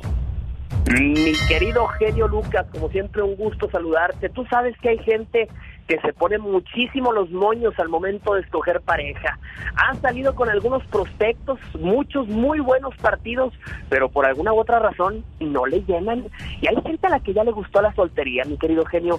Hay muchos y muchas que dicen, mientras yo no tenga un compromiso, yo puedo seguirle meneando a cualquier guiso. Dice aquella, mientras no vean un anillo en mi dedo, al pueblo me debo y al pueblo me entrego. Y para todas aquellas personas que tienen mucha exigencia cuando se trata de encontrar con quién compartir la vida, hoy les quiero compartir tres características de los solteros o solteras que son excesivamente exigentes. Ahí le va el primero, son clavados con los detalles. Y no estoy hablando de detalles románticos, bueno, fuera, no se fijan en todos y cada uno de los detalles del físico, de la personalidad, del sentido del humor de sus prospectos y difícilmente toleran imperfecciones. Es que todo está bien, comadre, pero no me gusta su nariz. Es que está muy guapa, pero tiene las orejas muy grandes. Dese oportunidad de conocer a las personas como son y no seamos tan rápidos para juzgar. De las personas imperfectas se forman las relaciones más auténticas. Fíjate la segunda, tienen expectativas irreales. Hay gente que tiene un prototipo de persona grabado en su mente y si no llega exactamente como lo han idealizado, nunca va a ser la persona suficiente. Podrá, hacer, podrá acercársele, podrá tener aspectos que le gustan, pero si no cumple con ese paquete completo, no cumple con los requisitos. No habrá ser humano que cumpla con sus expectativas si no están aterrizadas. Seamos realistas. El número tres, odian sentirse la caridad de todos. Fíjense, para mis solteros y solteras, hay gente a la que todo mundo le anda buscando pareja. A donde quiera que van, les quieren presentar a la sobrina, al amigo, al vecino, se la viven recomendándole buenos partidos. Y como siempre la pregunta, ¿y por qué no tienes novio, mijita, tan guapa? No deje que la presión social le baje los estándares de calidad. No caiga con un amor simplemente para conformarte. Si usted tiene sus filtros y su proceso de selección, respételo. No se quede donde sienta que se está conformando, pero tampoco se cierre a la primera opción si no era lo que estaba buscando.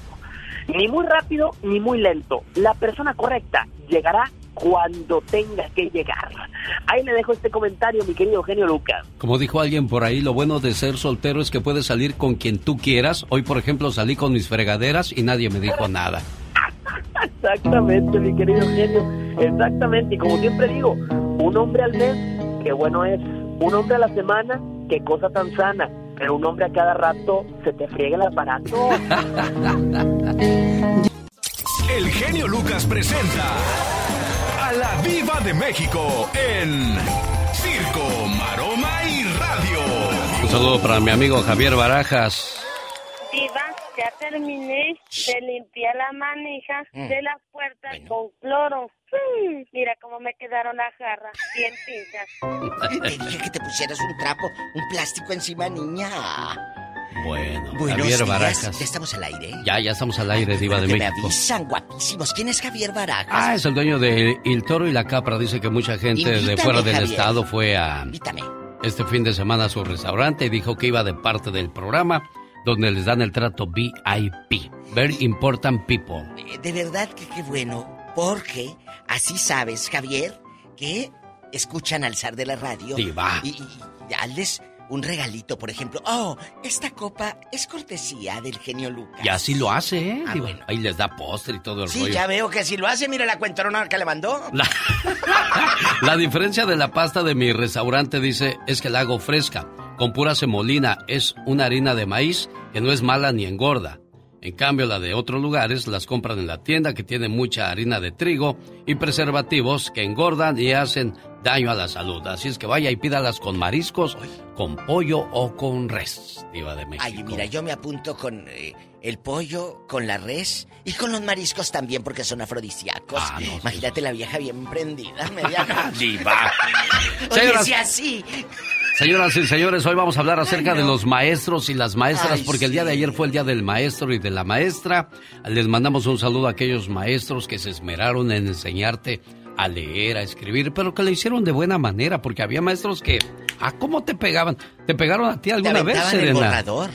No, a mí nunca me pegaron. Ah, no, Pero sí me a mí regañaron. sí me pegaron, diva. Ah, es que nosotras éramos en inteligentes. Ah, chiquillas. nada más les pegan a los burros entonces. Oiga. No, porque a mí sí me tocó ver a, a muchachas que les pegaban también con el borrador y con Ay, la no. regla. ¿En serio, verdad de Dios que A sí? mí me ¿Lo tocó vieron ver. estos ojos que se han de comer los gusanos, diva No, de no, no lo van a hacer cenizas. No, No. No. Ah, bueno. De verdad, he pensado en eso, ¿eh? Si quiero ser comida de los gusanos o... Yo, yo en gusanada, para que digan, y ese cuerpecito se lo van a comer los, Los gusanos. Genio, ayer. Yo quiero que Serena- dejen una, una, la tapa de mi ataúd abierto para que salgan a vomitar los gusanos cuando me traigan. Ay, no. Les cuento que ayer, que fue Día del Maestro, le subí un meme en mi Facebook de la Diva de México que decía, para ti. Y salía una muchacha dándole un regalo a un muchacho. Para ti que eres el maestro en el arte de mentir. ¡Sas! Culebra al piso. Tras, Tras, tras, tras. En el arte de mentir. Hay muchas y muchos que merecen también ese premio, porque son maestros en el arte de mentir. De engañar. Yo me, acuerdo, yo me acuerdo de una muchacha en la secundaria que se quedó en el salón sola con el maestro. Se desabotonó la blusa y le dijo, maestro, yo soy capaz de hacer lo que usted quiera con tal de pasar año. Y le dijo el maestro, ¿de veras harías cualquier cosa? Dijo, sí, maestro, yo hago lo que usted quiera. Me pida. Está bien, muchacha, te voy a pedir algo. Sí, maestro, usted diga. Que te pongas a estudiar esta noche para que pases el examen de mañana. Ah, porque hay maestros que sí son rectos y correctos, Diva de México. Ojo, cuando eres un buen maestro, la Secretaría de Educación Pública veía que, ah, ese maestro, y, y como ya te estabas haciendo mazorcón, te daban la dirección. Ya cuando estabas entre los 45, 50, te daban, ah, es el director. Y ahí viene el director. Y te daba un pánico entrar a la oficina de la dirección, ¿eh? Oiga, si usted revisa las fotografías de los ochentas, los maestros de 30 años parecían de, De 60. 60. ¿Por qué sería Diva Pues, de ¿cómo- México? ¿Cómo? Si deje usted los maestros de 30, las Lucerito ahí no parecía y Marisela que tenían 18 y parecían señoras de 40 años. Es cierto, ¿eh? Los vestuarios, los Tatiana. peinados. Talía.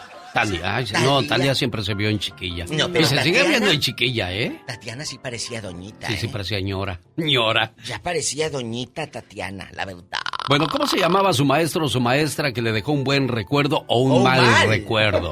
Porque hay maestros que eran bien. Oh, en la secundaria estaba el maestro de educación física que decía, traen esas falditas muy largas, niñas, no me gusta así. Ah, entonces, ¿qué quería, maestro Ay, Pato Lucas? Qué bonito, un abrazo para los maestros. Había una maestra que, que fue mi primera maestra en primaria, Lupita Chavarría Gómez. La maestra Lupita, ella era la de los bailables. Siempre hay una maestra pícara y divertida. La de los bailables, la de la recitación.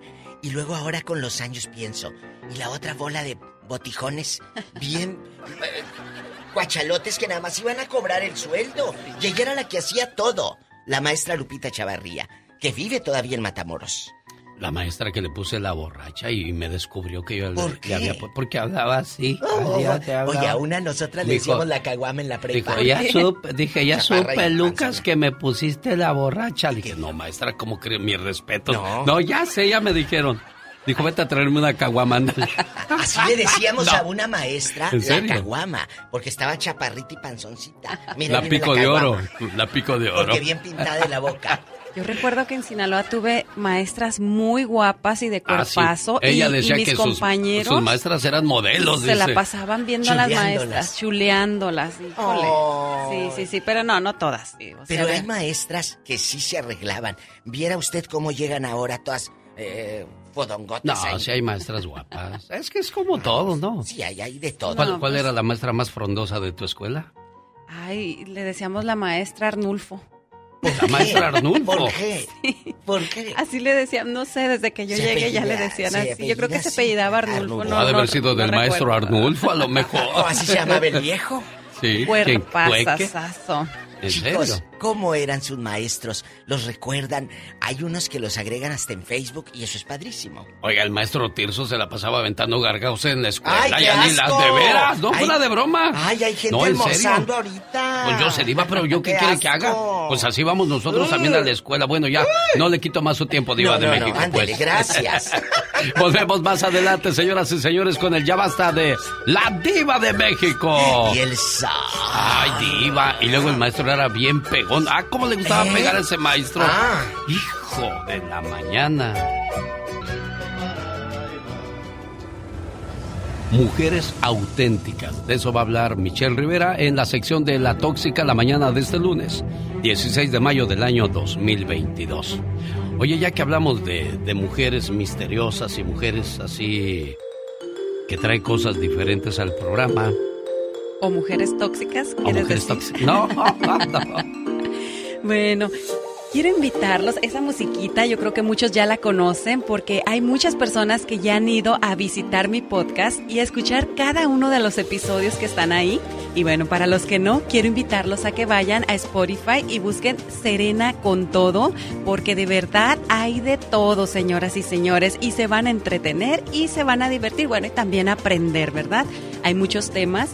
Hace unos días les subí un nuevo episodio que se titula ¿Irías a la boda de tu ex? Bueno, pero hay muchos otros temas como cuando pierdes el control, los amores platónicos, las preferencias sexuales y muchas otras cosas. Así que los invito a escucharme y recuerden, déjenme sus mensajes o sus eh, pues comentarios a través de mis redes sociales, Serena Medina. En uno de esos hablas acerca de qué harías si encuentras a tu pareja con alguien de su mismo sexo. Ay, sí. O cuando las personas, eh, bueno, de repente están casados y después de un tiempo, eh, pues prefieren ya, no sé, a alguien de su mismo sexo, mujer, hombre. ¿Y, y cómo manejas eso ante tu familia, ante tus hijos? Sí. Hay muchos temas. Bueno, hoy día vivimos en una sociedad de mente más abierta y hay gente que dice, bueno, pues puedes seguir Sí. teniendo tus cosas y yo aquí como si nada. Sí, oye, también hay otro tema muy padre, eh, las mentiras que dicen los amantes cuando quieres conseguir una persona fuera de, de tu matrimonio o de tu pareja. Entonces, ¿cuáles son todas esas mentiras que dicen esas personas? Vayan a escuchar, amigos, de verdad está muy, muy interesante y muy divertido. Dice que está con ella nada más por los hijos, pero pues ya hasta van a tener otro. Ya, pues sí, ya hasta van a tener otro. O sea, lo que son las mentiras, ¿verdad? Bueno, esto en el podcast de Serena con todo y, y yo conmigo estoy trabajando también en otras historias para compartir porque el podcast parece ser que es lo de hoy, lo, lo lo de hoy. inc, dicen los, los chavos de, dice la chaviza. Sí, no, y es que a veces vas manejando, vas este, o estás en la casa haciendo el quehacer y lo que sea. Entonces dices, bueno, quiero escuchar algo que me entretenga. Y ponemos el podcast y vámonos con todo. Yo soy el malo. Yo soy la buena. ¿Y la otra criatura quién es? Bien dormida la criatura. Despierta. ¿Dónde andas, A ver, criatura del otra vez. Señor? Yo soy la buena. A ver, otra vez déjalo porque anda apenas concentrándose. Yo soy la buena. Yo soy el malo. Y yo soy el otro. Hay un capítulo que hicimos especial con, con la Catrina que un día de estos lo vamos a repetir para que lo, lo conozcan más a fondo, más a profundidad, dicen Ah, sí. en mi pueblo. Conocer más de las chicas. Sí, quédense con nosotros, oiga. Rosmarie Pecas con la chispa de buen humor. Ayer estaba viendo una película donde un chicle se montaba una moto. De veras. ¿Sabe cómo se llamaba la película? ¿Cómo se llamaba? La motocicleta. Me subí a lo más alto de una montaña ¿Y qué pasó? para ver cómo se veía la ciudad sin mí. Las tóxicas son mujeres auténticas. ¿O es diferente la temática, Michelle Rivera? Mira, voy a plantearte seis posiciones, a, sobre todo mis amigas que me escuchan en este momento, y quiero saber en cuántas de ellas ustedes se sienten relacionadas o se sienten identificadas. Número uno, no tener miedo a expresar lo que sienten. Ustedes lo hacen completamente. Número dos, crean su propio camino. Número tres, no le temes al fracaso. Sabes que es parte de la vida. Número cuatro, admites tus errores y asumes las consecuencias. Te fajas los pantalones. Cinco, muy importante, no juzgar a las otras personas. Cada uno lucha su batalla. Y número seis, tienes una autoestima muy sólida. No importa, vivas en pobreza, tengas una condición física distinta o una condición también que el mundo puede ver completamente diferente. Si tú te relacionas con estos seis puntos, felicidades, eres una mujer auténtica. El resto, el que no, que ni siquiera con un punto sigue los pasos de otras personas, se deja influenciar por los hombres o solo camina el camino que ya está hecho. Nos queda, amiga y amigo, para cerrar, solo 10 años de vida, 20 años de vida, de una vida que es única, la única que tenemos. ¿Y qué crees? No hay evidencia, por más que nos digan los religiosos, de un regreso y de una reencarnación. Así que amiga, déjate de fregaderas y así haz camino al andar. ¿Qué más comentario tóxico quieren en este día y arrancando esta semana, querido Alex, que hacerle ver a las mujeres que se hace camino al andar, que abrimos las brechas para otras mujeres, para nosotros de manera personal también, y si queremos, sin la ayuda de los hombres? Yo soy Michelle Rivera, no soy tóxica, soy simplemente mujer.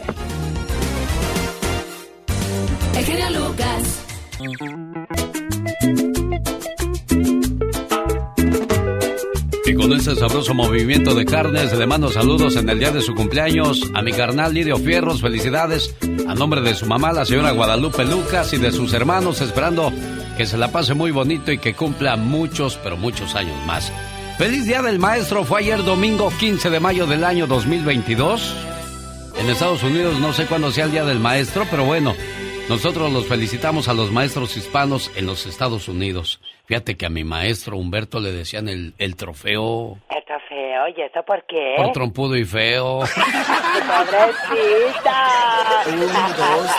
Ah, pero le gustaba lo bueno al condenado maestro Humberto. Andaba detrás los huesitos de la maestra Marta, que era la más joven y la más guapa de la escuela, ¿eh? Mira, Le- nada perdido. Le decían el tontito. Exactamente. Pero- Gracias, maestro Laureles. No, pero ese maestro Humberto era bien buena gente. Fue el que me compró mis calzoncitos y mis calcetincitos. Oh my wow, mira nada más. Fue que, fue el que me bajó mi pantaloncito. Pero bueno, le cuento la historia. Está en mis redes sociales, en mi cuenta de Facebook, Alex el genio Lucas. Ahí va a escuchar la historia del maestro Humberto. El día en que me hizo una trastada, una travesura, que me baja los pantalones delante de la gente. Ah, my wow. Pero bueno, eh, la historia tiene mucho sentido. Entre a mi cuenta de Facebook y búsqueme ahí, hágame amigo. ¿Sabes qué? Ya me agüito porque ya las últimas transmisiones que hago ya son de, de, de 40, 50 personas y luego veo las de los otros compañeros de, de, de otras radios. Tienen millones y millones y tri- trillones y contra, recontra, Ah, archirremillones. Pero dicen que de lo bueno poquito. Ah, bueno, eso sí. Poquitos pero sinceros conmigo. Exactamente, ¿para qué quieres falsedades? Además, cuando voy a los eventos, ay, cómo me abrazan, cómo me apapachan. Yo me siento bien a gusto. No, la verdad, sí. querer, Yo, yo nomás querer. ahí, pues, ay, háganme lo que quieran, les digo. Aquí estoy como muñequita de aparador. No, fíjate que cómo me ayuda a mí mi psicóloga. De veras. Sí, ahora que fui a Tijuana, fui a ver a mi psicóloga. Ay, mira, sí, la verdad que es mucha ayuda. Fui a verla y le dije, ¿Qué le dijiste? me siento muy triste. Oh my wow. Y ella me dijo, ya no estés triste. Y ya me curé, fíjate. ¡Qué bárbaro! Le iba a decir, psicóloga, que me piquen en otra parte, porque en el corazón ya no siento nada.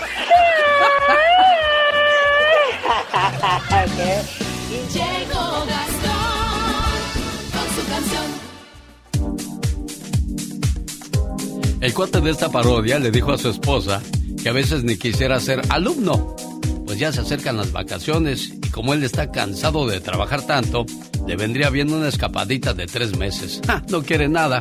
Grabada sobre la canción Quisiera amarte menos de los tiranos del norte, él es Gastón Mascareñas. Genio y amigos, ¿cómo están? Muy buenos días. Es lunes, inicio de semana. Amanecimos filosóficos el día de hoy. Y he llegado a la conclusión de que... Quisiera chambear menos,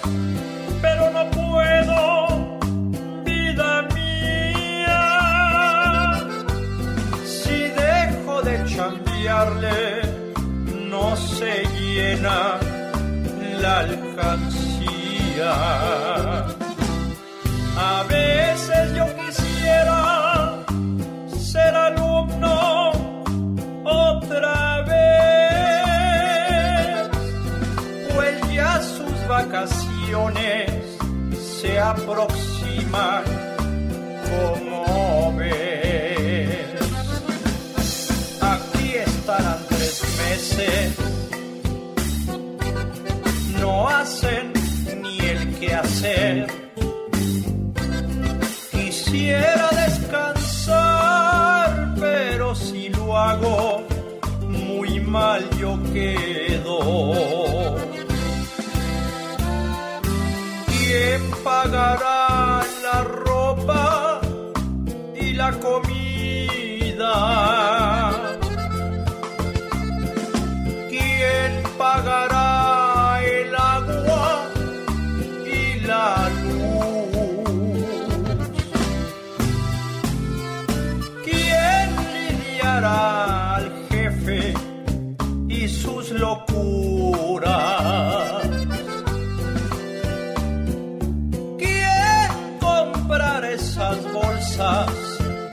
Las que traes tú?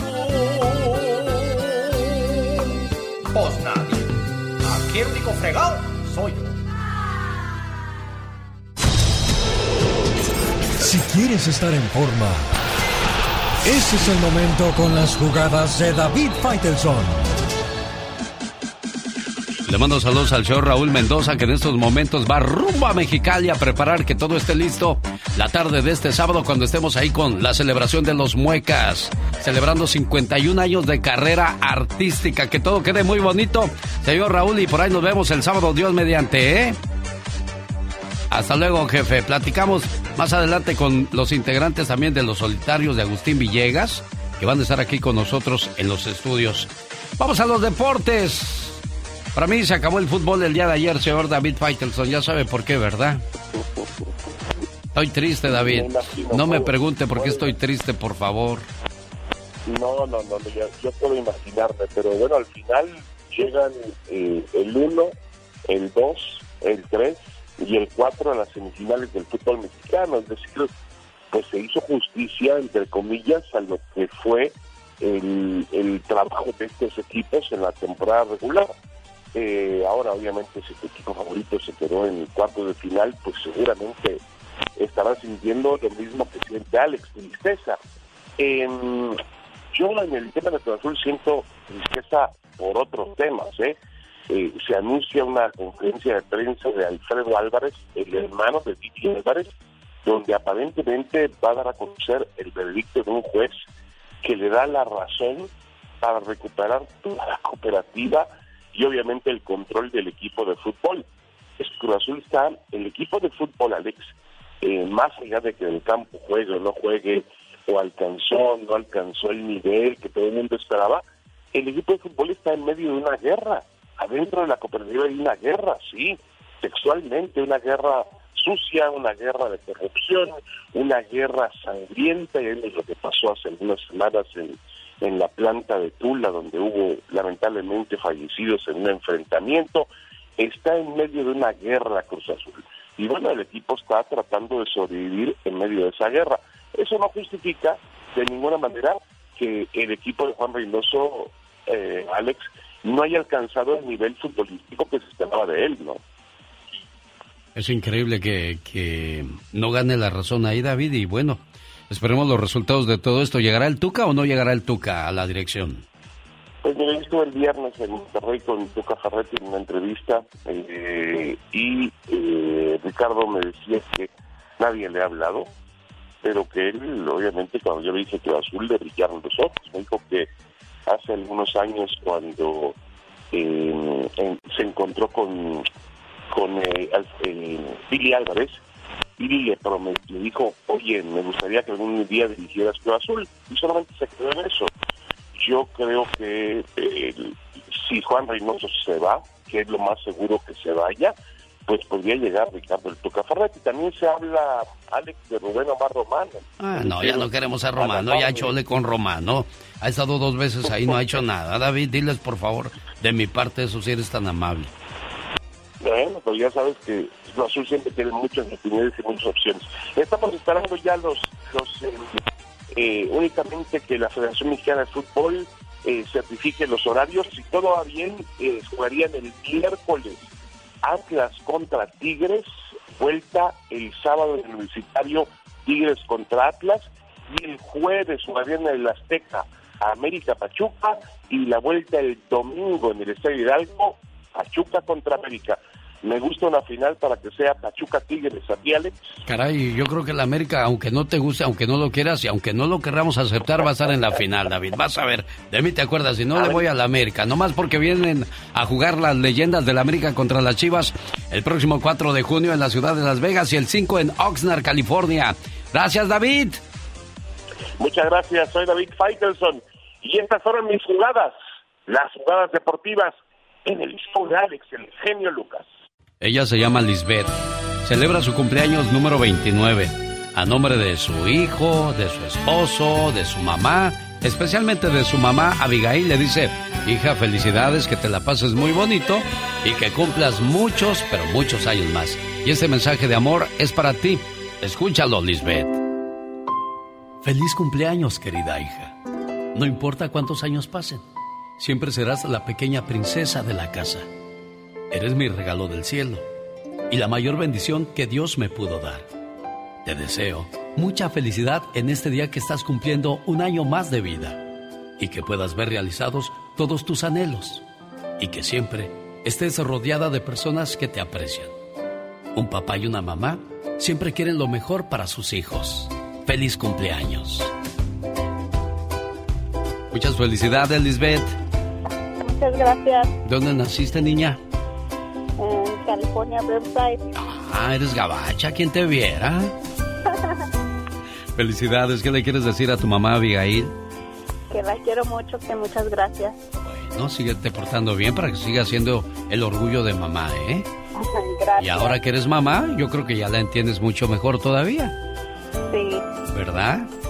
Bueno. Felicidades, preciosa, que te la pases muy bonito. Bueno, le marqué a Sinaloa a la señora Ubaldina Ufor- Uforques. Hoy por ser el día de su cumpleaños no la encontré.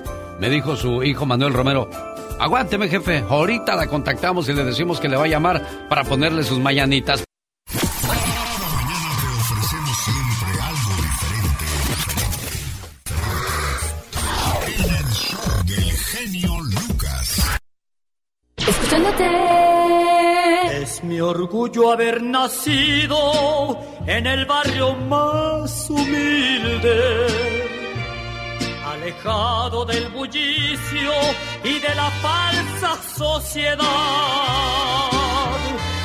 Yo no tengo la desgracia de no ser hijo del pueblo. ¡Alex! Ay, amigo, ¿qué crees que pasó? Se me fue la que tanto adoraba. 30 años de querer aprender a cantar. Yo sé bien que me recuerdas y que aún me amas y que aún me amas. Dejen de mostrar mi talento. Yo sé que a veces lloras y que no has podido olvidar. ¡Diva! ¡Plaque su gato, hombre! Get him the hell out of here, will you, please? El genio Lucas. Oiga, doña Ubaldina, ¿y se puede saber cuántos años cumple aquí en Sinaloa?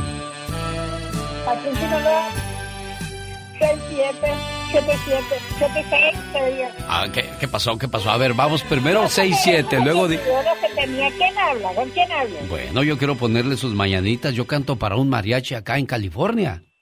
Ah, bueno, mucho gusto. Me dijo su hijo Manuel Romero, Gracias. háblele a mi mamá y no le hace cuánto me cuesta la serenata porque ella se lo merece todo, me dijo. Ey, ¿En qué, qué- bueno, gracias. Vive en Los Mochis, ¿verdad? Sí, aquí estoy de los mochis, ¿De quién quiere que le cante una canción? Usted dígame. los mochis Sinaloa. Sí. ¿De quién quiere que le cante la canción? Usted dígame. ¿De Pedro Infante, Ay. de Javier Solís, Jorge Negrete, José Alfredo No, Jiménez? de, de Vicente Fernández. Ah, de Vicente. Pero antes, escuche esto, ¿eh? Mi madre, desde que me vio nacer, ha sido el ángel de mi guarda, que recorriendo su vida me cuida. Su infinito amor no termina nunca, porque es un don que Dios regala a toda mujer, a la medida de sus corazones y de su tiempo. Si ustedes aún tienen una mamá, cuídenla. Luchen por verla feliz. Ámenla. Díganle palabras que en su cara formen una sonrisa. Ellas merecen todo el amor de la vida y nunca las insultes, porque en sus ojos verás lágrimas, las lágrimas que más tarde te tocará llorar a ti. Acepta sus regaños, son por cariño. Acuérdate que después de darlos se vuelven consejos y da gracias a Dios que hoy tienes quien te regañe, porque algún día estos regaños te van a hacer mucha falta. Tú sabes que ellas siempre quieren mirar que sus hijos vivan mejor. Acuérdate que ella te enseñó a dar tus primeros pasos, al igual que ha luchado para que seas un buen hijo. Siempre seremos unos niños para ellas, no importa los años que tengamos. Las madres son y serán siempre así. Su amor es para toda la vida. Gracias, mamá. El show del genio Lucas. ¿Cómo ve, jefa? ¿Le gustó su saludo? Gracias, gracias, muy bien, muy bien, gracias. ¿Y qué quiere decirle a su muchacho Manuel Romero por esa sorpresa? Ah, te quiero mucho, Eso. que Dios lo bendiga, que, que sigan viviendo su vida felices al lado de su familia. ¿Cuánto, cuánto tiempo sin ver a Manuel, jefa? Mande. ¿Cuánto tiempo sin ver a Manuel? No, hace poquitos días, hace como... Es de los que pueden ir y venir sin ningún problema. Mande. Es de los que puede ir y venir sin ningún problema, digo. Gracias a Dios, sí. Qué padre. Dios, sí. Manuel, ahí está la patrona. ¿Algo más que le quieras decir? Ajá. Porque le queremos mucho, que se cuide. Y luego nos volvemos a ver por allá, si, si Dios quiere. Ándele pues, Manuel. Gracias, gracias. Ándele a sus órdenes porque un día salí de Sinaloa. Pero Sinaloa nunca salió de mí. Hoy no más.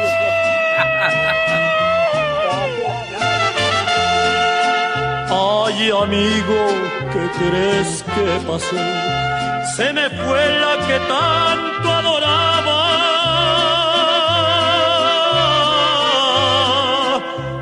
Papel me dejó en el buró y una foto tirada en la cama donde estaba colgada de un hombre. Los errores que cometemos los humanos se pagan con el ya basta. Solo con el genio Lucas. Suelta el listón de tu pelo. ¿Y qué no sé qué más dice? Pues mientras se la aprendes, llega la diva de México. Yo quiero saludar a la gente de la ciudad de Salinas, California, para que no se pierdan el sábado 28 de mayo las dos funciones a las 6 y a las 8.30 de Adrián Uribe y Adal Ramones. Boletos a la venta en misboletos.com y discoteca Éxito Latinos en la ciudad de Salinas, California, para que no se pierdan el show de Chavo Rucos 2022, el tour de Adal Ramones y Adrián Uribe.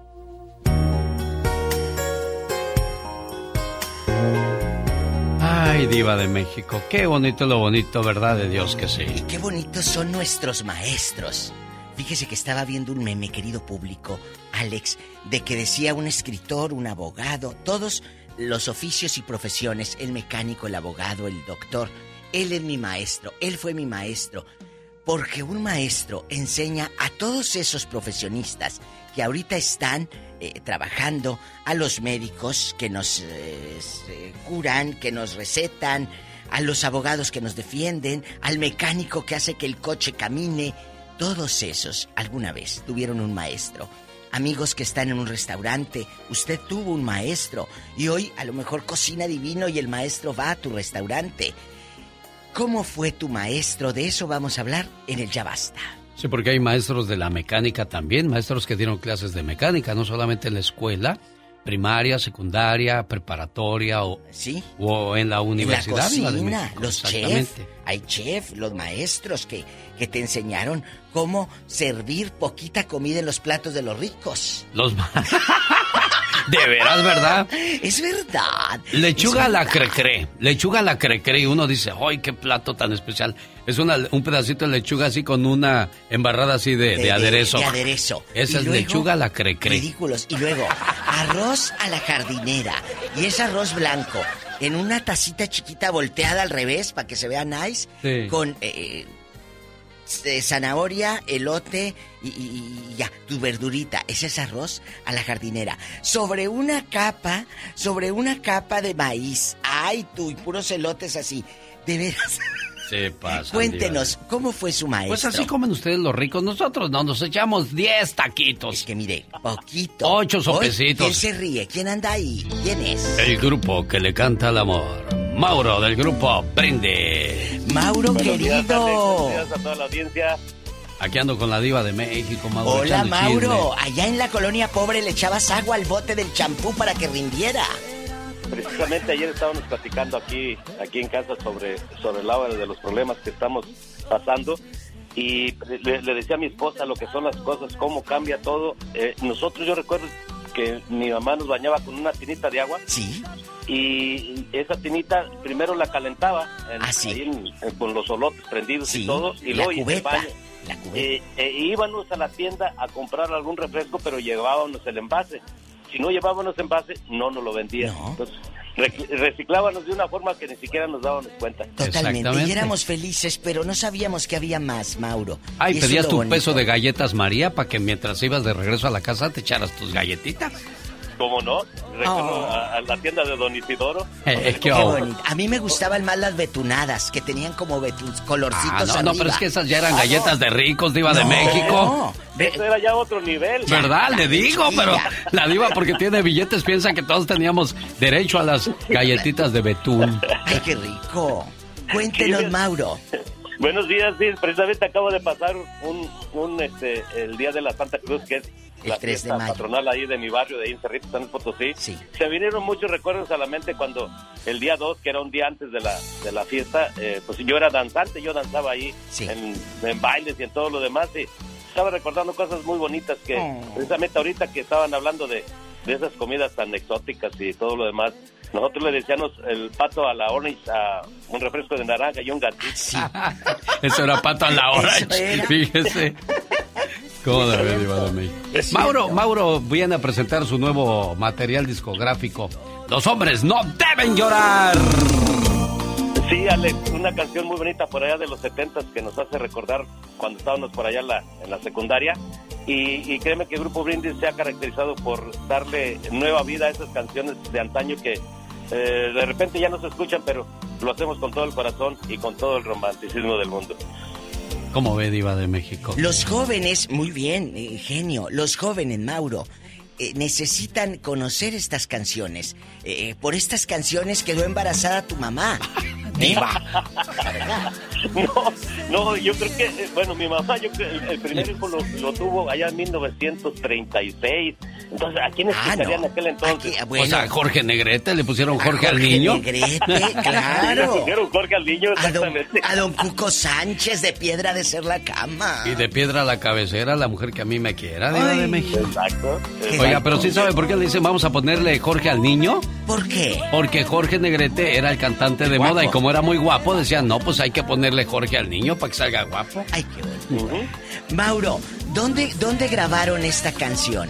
¿En qué, en dónde fue? Eh, Mira, Diva, nosotros, eh, las tecnologías de hoy en día nos ayudan bastante, en cierto modo, a ahorrar tiempo y, y espacio. Nosotros, este, este tema lo, lo empezamos a grabar en Miami, lo grabamos en Dallas y eh, metimos la voz aquí en Oxnard, California. Muy bien. Y, oiga, y, y luego, ¿quién fue el de la idea de que quiero darle vida a esta copla? De nuestro amigo King Clave. Ay, de King Ah, pues yo creo que el, el- el más antui- antiguo del, del grupo que soy yo. ¡Qué bonito! ¿Y qué te dicen los jóvenes, los, los muchachos de este concepto? Porque es un concepto. Sí, sí, desde luego. Fí- Fíjate que, que, que es muy importante para nosotros. Ya ven hoy la música que escuchamos, que con todo el respeto lo, lo, lo digo, eh, trae más ritmo que mensaje en, en- en sus letras. Entonces, este, pues nosotros tratamos de enfocarnos en, lo romántico que muy de repente hoy en día se está como perdiendo. Pues ojalá que, que- que esta canción traiga un buen mensaje a, a todos esos jóvenes de hoy en día que es muy difícil que ellos se acoplen a nosotros. Creo que creo que es más más fácil que nosotros nos acoplemos a ellos, que es lo que está sucediendo. Porque de repente yo entro a- a- aquí a la casa de todos ustedes y oigo un ritmo y pues me pongo a bailar, no hay de otra. entonces, entonces este, ojalá que, que todos este, eh, esos jóvenes de hoy en día que, que, que- que son el futuro de los Estados Unidos, así como el futuro de todos los países, pues les llegue ese toque romántico que se necesita eh, eh, hoy en estos días tan difíciles como estamos. Señoras y señores, Mauro Posadas, del grupo que le canta el amor, Grupo Brindis, presentando su nuevo material. Ya no se dice cómpralo ya, se dice descárgalo, Descárgalo ya. ya. Gracias, Mauro, que tengas un excelente día. Igualmente, un abrazo a todos, Alex. No debe llorar. Tenemos llamada Niña Pola. Tenemos más de 10.000 líneas en acción. Si tenemos por la línea 1. 10.000 líneas y anunciando. A uno. Bueno. María de Las Vegas. Hola, buenos días, muchachos, ¿cómo están? Bien, gracias. Ay, por lo ¿En de muchachos, en chiquillos, por supuesto.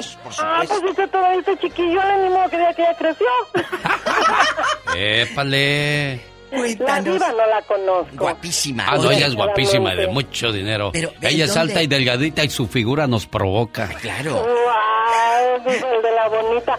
Oh my god. Ay, qué bonita. Oye, chula, y aquí en confianza. ¿Tú no eras de las que llevaban piojos a la escuela y, y andabas toda piojosa y bien burra? ¿O eras de las inteligentes? El piojo. Oye, que te decían, no te juntes con esa niña porque tiene piojosa. piojos. Está piojosa, tiene liendres. Cuéntanos. No, mi mamá siempre me traía pelona, dice que no se quería entretener. Tiene traía muchos pelona? chamacos. Está rebotada. 18 para más exactos. Imagínense una pelucera así como la de Amanda Miguel. Imagínate. Un greñero Así. Pero ahora, antes no, pues andaba pelona. Oye, ¿y, y cómo eran tus maestros? ¿A quién recuerdas Bueno. con mucho amor? Yo tuve maestros muy lindos, tuve una maestra lindísima, lindísima hasta la fecha. Pero también tuve uno bien reperrísimo que me quiso violar. ¿A poco? ¿Un maestro? Eso es muy fuerte lo que estás diciendo. A ver, a ver, a ver. ¿Esto pasó dónde, María? Eso pasó en Guanajuato. ¿Qué hizo el maestro? ¿Te encerró sola en el salón? ¿O qué pasó? Acá dice que ponía a los muchachos, ponía este, como digamos, ya de que le ponían a uno escrito en el pizarrón. Sí. Y, y decía el maestro, tienen que escribirme eso bien con punto y, seña y todo. Y luego me sentaba a mí sola en la banca, en la última banca de todo el, el salón. Y Sibi se sentaba a mi lado y me metía la mano por la espalda y me hacía cosquillas. Ah, bueno, te estaba haciendo cosquillas nomás, María. Sí, pero me quería otra cosa, ¿no? Algún, en algún momento estuvieron solos. Y no volteé nadie para atrás, les decía el maestro, porque les doy un, un cero, un tache. Tú y el maestro estuvieron solos en algún momento. Nunca, viva. Ay, yo a siempre dije, este señor quiere otra cosa. Y yo, o sea, chiquilla. no, ¿Cuántos, no, cuántos no años tenías. María? ¿Cuántos años tenías? ¿Perdón? ¿Cuántos años tenías? Como 12, 13. Ay, maestros libidinosos. Pero como yo estaba alta, o sea, mm, me desarrollé rápido para arriba. Bueno, no tenía pecho, no tenía nalgas, pero un palo largo niña. sí. Entonces el maestro pues decía, de aquí soy. Sí. Qué bribón, qué desgraciado. Pero pues no se, se topó en roca porque yo le dije a mi mamá y, y cualquier cosa que él quería hablar conmigo, mi mamá me acompañaba. ¿Y no fueron a la dirección a denunciarlo? No, ¿cuál dirección? ¿A les quieren un rancho? Ah. Allá en el rancho, ¿qué? Era la ley del talión nada más, ojo por ojo, diente por diente, tú me la haces, yo te la hago.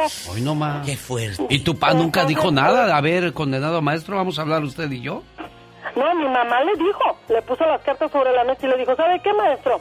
A mis hijos no me los ande llamando solito, porque yo siempre voy a estar aquí. Así que lo que quiera con ellos lo va a querer conmigo. No, mi mamá era bien brava, Les. Ah, no, qué bueno, bendito sea Dios que tuviste una mamá así que te protegió contra ese mal maestro. Hay malos maestros, Diva de México, y lo acabamos de escuchar. Hay gente muy mañosa y muy, muy bribona.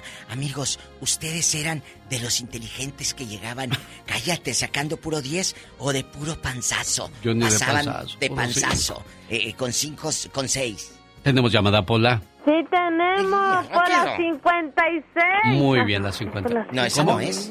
¿No? Sí tenemos, ¿Por cuál? las 5020. ¡Paco! Platique con. El ¡Ay, qué la ruidazo trae Paco, Diva! ¿Dónde andas, Paco? Ey, ¿cómo- ¿Cómo están? ¿Cómo están? ¿Cómo están, genio? Bien, Paco, ¿Cómo están, gracias. Tú no eres de la familia Merte. ¿Merte? Ah, ¿Por qué? Paco. A ver, a ver, dime, ¿por qué? ¿Por qué, mi, mi diva? ¿Paco? ¿Sí? Merte. Diva de México. Golosa. Oiga, me pidieron saludos eh, a la gente de Tijuana. Dice, me dijo un señor, quiero que me mandes un saludo para presumirle a mis amigos. Pobrecito, ya lo hice quedar mal. A las 7 me los mandas, dijo Don Gus. A las 7 de la mañana. Y dices, un día salí de Michoacán. Pero Michoacán nunca salió de mí. Ay, qué bonito Michoacán. Bueno, ahí está el saludo entonces para Gus, para Connie Flores, Leti Valdovinos de su esposo Arnulfo, Alejandra Zavala de Riverside y su esposo Juan. Ella estaba enojada con su ma, dijo, quiero que hables. Pues no sé, le dije, luego le hablo para que echemos chisme. Al fin que a mí no me gusta. Vamos con Paquito. Paco. Paquito, ¿cómo eran tus maestros? Oye, Diva, primero déjame agradecerte esa bolsa Hermes que me mandaste para mi esposa. Le ma- La volví a reconquistar, gracias, Diva, por esa ¿Con una bolsa Hermes, mandaste. Diva? La pura H. Y al cabo en muda. Y luego. ¡Diva! Eh, bueno, este yo con la bolsa por delante. Oye. Iba a decir, mm. Oye, chulo, y aquí en confianza, ¿tú eras de los picudos o de los que te jalaban la patilla y te aventaban el borrador? No, estaba entre medio, estaba entre medio, ni muy picudo ni, ni, ni, ni pasivo. Ni muy Ah, entre- chachalaco, entre Ni medio. mucha chalaca. Cuéntanos. Mira, pues primeramente, pues, eh, eh, bueno, tengo dos hijos maestros y pues una, una felicitación a ellos. Sí. Este, y también pues tengo un, tengo un muy bonito recuerdo, mi genio y mi diva. Este, yo soy de Mexicali y recuerdo ya hace como unos 25 años eh, un maestro de física. Yo ya estaba casado, me casé muy joven y yo iba yo iba a la preparatoria ahí en el Cobach y este y un maestro muy muy muy eh, muy humano era el maestro de física como les digo pero el maestro era muy muy estricto. Pero él como sabía que yo estaba yo estaba casado y aparte trabajaba el- ese maestro siempre me dejaba exento. Sabía que pues trabajaba y, y todo y todo todos los alumnos ah, me tenían un celo tremendo porque pues eh, la clase la clase de física pues, muy difícil muchos casi ni pasaban y a mí el maestro siempre siempre siempre me, me dejaba exento. Es un maestro su nombre Miguel Ángel Gándara. Ah, lamentablemente pues falleció el, el- Oh. el maestro. No me tocó volverlo a, a mirar pero si me escucha alguno de sus familiares pues un gran maestro Miguel Ángel Gándara del, del Cobach ahí por la por la calle 11 Honor a quien honor se merece. Mi estimado Paco, a los buenos maestros les acabas de hacer un homenaje. Roberto, le escucha la diva de México. Y el zar Adiós. de la radio. Dése en paz, hombre. Bueno, Robert. Sí, bueno. Buenos días, Robert. ¿Qué quieres, dinero? Diva, ¿por qué va a querer dinero si es lo que le sobra? ¿Cómo dijo Robert? Nada, no dijo nada. Que yo no tuve muy buena, buenos maestros, sí hay buenos eh, todavía en la actualidad, pero a mí me tocaron tres maestros en particular que eran, ay Dios de mi vida, unos eran tremendos, lo levantaban uno de las patillas para castigarlo. Tenía uno, un maestro que era de tapicería, este, agarraba el, el metro ese de madera grande, le preguntaba a uno, ¿de qué sabor lo quieres? ¿De limón o de vainilla? Hijo de la mañana. ¡Qué sátiro! ¿Y luego? Sí, sí. ¿Qué le decías? Y- y Deme no era dos de uno, limón. le- Sí, no, le pedía uno de vainilla y le daba, pues te voy a dar dos de, de limón y uno de y uno de chocolate para que te entretenga. Hijo de la mañana. malos, malos, malos. ¿Nunca te lo ¿eh? llegaste me- a encontrar ya de Mazorcón eh, a- al viejo loco? No, fíjese que Ya no. tuvo la dicha de, no, que, de que no me lo encontrara la- por ahí en la calle, si no, quién sabe, nos ¿Quién hubiéramos sabe? Batido a duelo. Ahí tenemos por ahí un, un, plat- un patito, pen- o cómo, es, ¿cómo se dice? Un pollito pendiente. ¿no? Pollito Un pollito pendiente, sí. ¿Y cómo se Sí. llamaba el, el señor, el profesor? El apellido no me acuerdo, pero era, era se llamaba se, llamaba Agustín. Pues no estaba tan Agustín con ustedes por la friega Eh. que les metía. La verdad. Sí, no, nos metió ¿Esto fue en qué escuela, Roberto? Fue en la secundaria, una secundaria jicotenca de la Ciudad de México. Fíjese Sí. que en la secundaria nosotros ya no nos pegaron, nomás fue en la primaria. Ya en la secundaria. Pero a este le tupían la A este le dieron gacho. Bien burro. Pobrecito. Bueno. ¿Cómo sabe que era burro de Iba de México? Si él pasaba de 7, 8 para arriba. No, con puro, con pura, con pura E, que era la excelente. ¡Ay, qué bonito! Mire, ah, qué obo, con estrellita y todo. Oscar, ¿usted era igual o se las vio complicadas con su maestra que quiso... Jalarle la patilla. Sí. Buenos días, Diva. Oye, ¿qué hago con la ropa que dejaste, Diva? Bueno, me la guardas, no me la vayas a mandar a la tintorería porque me le echan cloro bien feo. La tanga esa la, la, la, la dejo un día en la No, esa la, esa la tiras, ¿eh? Ok, ok. Tengo muchas. Tiene mucha ropa. Diva? Bueno, o guárdala. pa' andar tirando en cada casa, Diva de México. Guárdala para cuando me muera, digan la usó la diva de México y la vendas y te ayudes. Y confirma. Oiga, Diva. Díganos. Fuera de bromas, ya mira, hay maestros que te construyen y otros te destruyen. Totalmente. Y la verdad que a, a mí me tocaron los dos. Pero una maestra se llamaba Emma Mejía González, yo creo que le está haciendo la chamba al diablo porque era canija esa maestra, como, híjole. Emma Mejía ¿Serio? González, ¿dónde? ¿En qué escuelita Sí, y en ciudad? En, en- en Guadalajara se llamaba la Francisco Silva Romero la escuela. Bribona. Y, y, y esa señora, yo no, no nomás fue conmigo, sino que tres años o cuatro años después de que yo terminé la primaria la cesaron para que te des una idea. ¿Qué de que sí era hacía? Cuéntenos. Eh, no, no, era, era, era, un- era peor que un machetito de palo, ah, co- cobiaba a la gente. Delante de los papás, hubo era una miel, mía, no, sí, no, no, apenas se le oía la voz, pero nomás ¿Se iba? no estaban Ah. los papás y, y te agarraba de bajada y te hacía moral mentalmente. Cuando estaba más chiquillo sí nos pegaba, pero creciendo ya no nos pegaba, pero mentalmente era un abuso tan feo con varios. Y que te agarrara de bajada, Dios te bendiga, mijo. Pero Uy. y un día se enfermó, y ahí viene lo bueno, un día se enfermó y, y una sustituta se llamaba Lidia, no me acuerdo su apellido, pero te lo son las desgracias. La Lidia tenía las manitas y pies chuequitos y un día me dijo, mira Oscar, tú siempre estabas en promedio 6, 7. Dice, hoy tienes un 10 conmigo. Y yo no, hasta la creí, dije, no, no crees. Dice, el trabajo no es llegar a un 10, mantener el 10. El trabajo es tu vida. Entonces me dijo, hay gente como tú que no importa que no estudien, si no te gusta la escuela está bien, dice, pero sé siempre el mejor en lo que hagas. Y la gente, y eso te va a abrir puertas. Ahí está la- el genio. Yo llegué a segundo secundario como el genio, ¿dónde está el genio? Aquí estoy, aquí estoy oyendo todo. Juan Gabriel y hasta cuarto de primaria. Sí, Juan Gabriel, o sea, Y, y tuve mil oficios como el genio aquí, desde paletas, gelatinas, de varitas, carpintero, ayudante mecánico, y Dios me ha bendecido, me abrió las puertas y, y soy account manager de una compañía y me han bendecido con unos hijos y unos nietos chulos. bendito sea Dios, Oscar. Que apenas le venía platicando a Omar que yo vendí pepitas en el Estadio Azteca. Ah, Llegué con mi bolsa de pepitas y le dije al de la puerta, ¿me deja vender pepitas? Dijo, a ver, y que abro la bolsa y que mete la mano y que saca un puño y dice, pásale, nomás que no te vean los vendedores porque te van a dar una buena joda si te cachan. Y ahí andaba y yo. entró de contrabando. Sí, entraba de contrabando y, me- y veía una pareja o, un- o una persona y me sentaba a su lado y le decía, ¿no compra, palom- ¿no compra pepitas? Y ya les vendía de a peso las pepitas. Y ahí andaba. Pero da- es que no tiene nada de malo eso. Al contrario, te motiva y cuando te consigues algo lo disfrutas. Lo Porque dices, disfrutas. ¿cómo me costó? Y lo voy a cuidar. ¿Cómo me costó comprarme este pantalón? Lo voy a cuidar. ¿Cómo me costaron estos zapatos? Los, voy, a cuidar.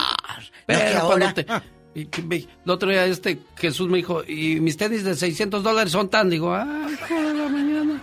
Con 600 yo me compro siete pares, hijo. Entonces, chicos, eh, cuiden eh, que sus hijos sean buenos alumnos en la escuela. Eso depende de ustedes. Y maestros, cuiden que esos alumnos en verdad los recuerden a ustedes de buena manera. Juanita en Denver, ¿te tocó un maestro morboso o un maestro buena gente? Un maestro que está en el cielo ahorita dándole clases a, a los angelitos. O en el infierno por mendigo. Buenos días. Buenos días, niña. Sí, gra- eh, gracias por tomar mi llamada y me da gusto porque es la segunda vez en mi vida que puedo llamar, hablar con ustedes.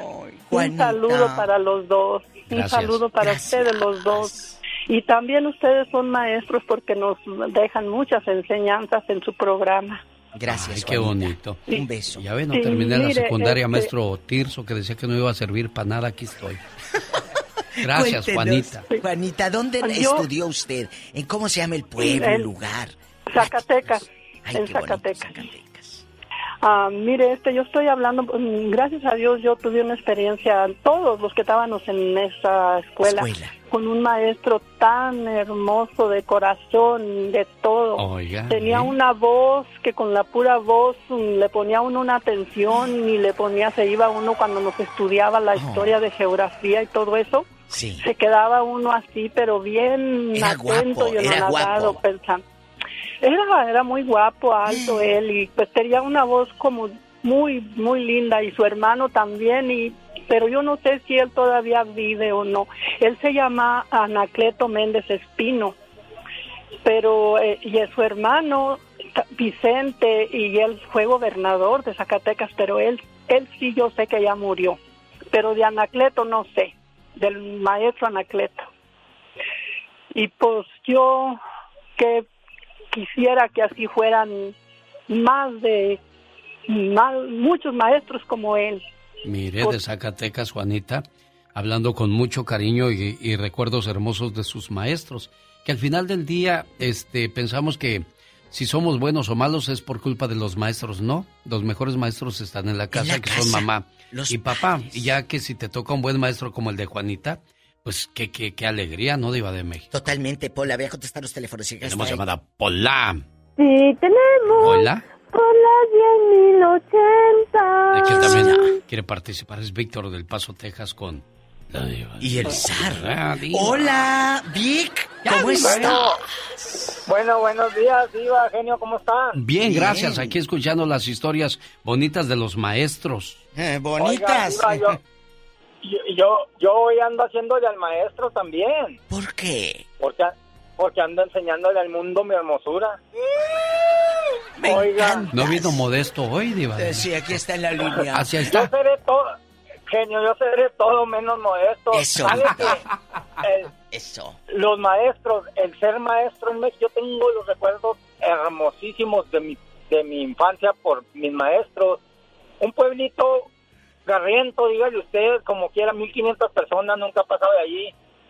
Los maestros allí llevaron, cuando yo estaba en la escuela, no había ni baños para niñas y para niños, iba uno al baño a la casa, era, y los maestros le daban a uno, en veces, la educación que en la casa pues no se le podía dar a uno porque por la madre con tantos hijos y tan y con tantas necesidades pero yo tengo muchos recuerdos muy bonitos y si había maestros malos era porque también había niños muy malos había niños de a tiro vagos de a- habíamos niños de a tiro vagos de a tiro de hechos garras pues cómo quería que fueran los maestros Ah, no, eso sí también eh, tiene mucho que ver, Diva de México, porque si en la casa eran unos demonios, imagínenselos en la escuela, y si no les pones un alto, esos chiquillos así se comportan. Eh, al rato a los 16 van a estar en el tutelar. Tampoco podemos echarle la culpa a los maestros de que mandan unos hijos que de a tiro. Usted fue la que puso el meme del chiquillo que está colgado en la tele, Diva. ¿Cuál? No, es que dice, este, ya no me gusta ir a la casa de los de los amigos o de los vecinos porque se quejan mucho de mi hijo y el hijo ah. colgado en la tele. Claro, claro, el hijo colgado en la tele. Sí. Entonces, igual en los restaurantes, Alex. Ah, sí. El niño de cinco años, oye, eh, Beethoven a los cinco años ya estaba haciendo arte y el tuyo a los cinco años... haciendo el tiradero. Bueno, ¿qué sigue? Sigue que, señoras y señores, este arroz ya se coció. Ella fue la diva de México. Con el La diva.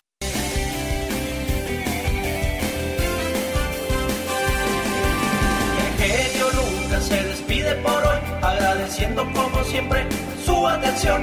El programa que motiva, que alegre, que alienta en ambos lados de la frontera. Esta es la peor pesadilla que puede vivir un ser humano. Despertar, desayunar, ir al trabajo, estar atrapado en el tráfico, quejarse, trabajar por el sueño de otra persona, hacer algo aburrido, conducir de regreso a casa en el tráfico y esperar con alegría el fin de semana. Repetir eso por 40 años y verá qué triste será vivir la vida así.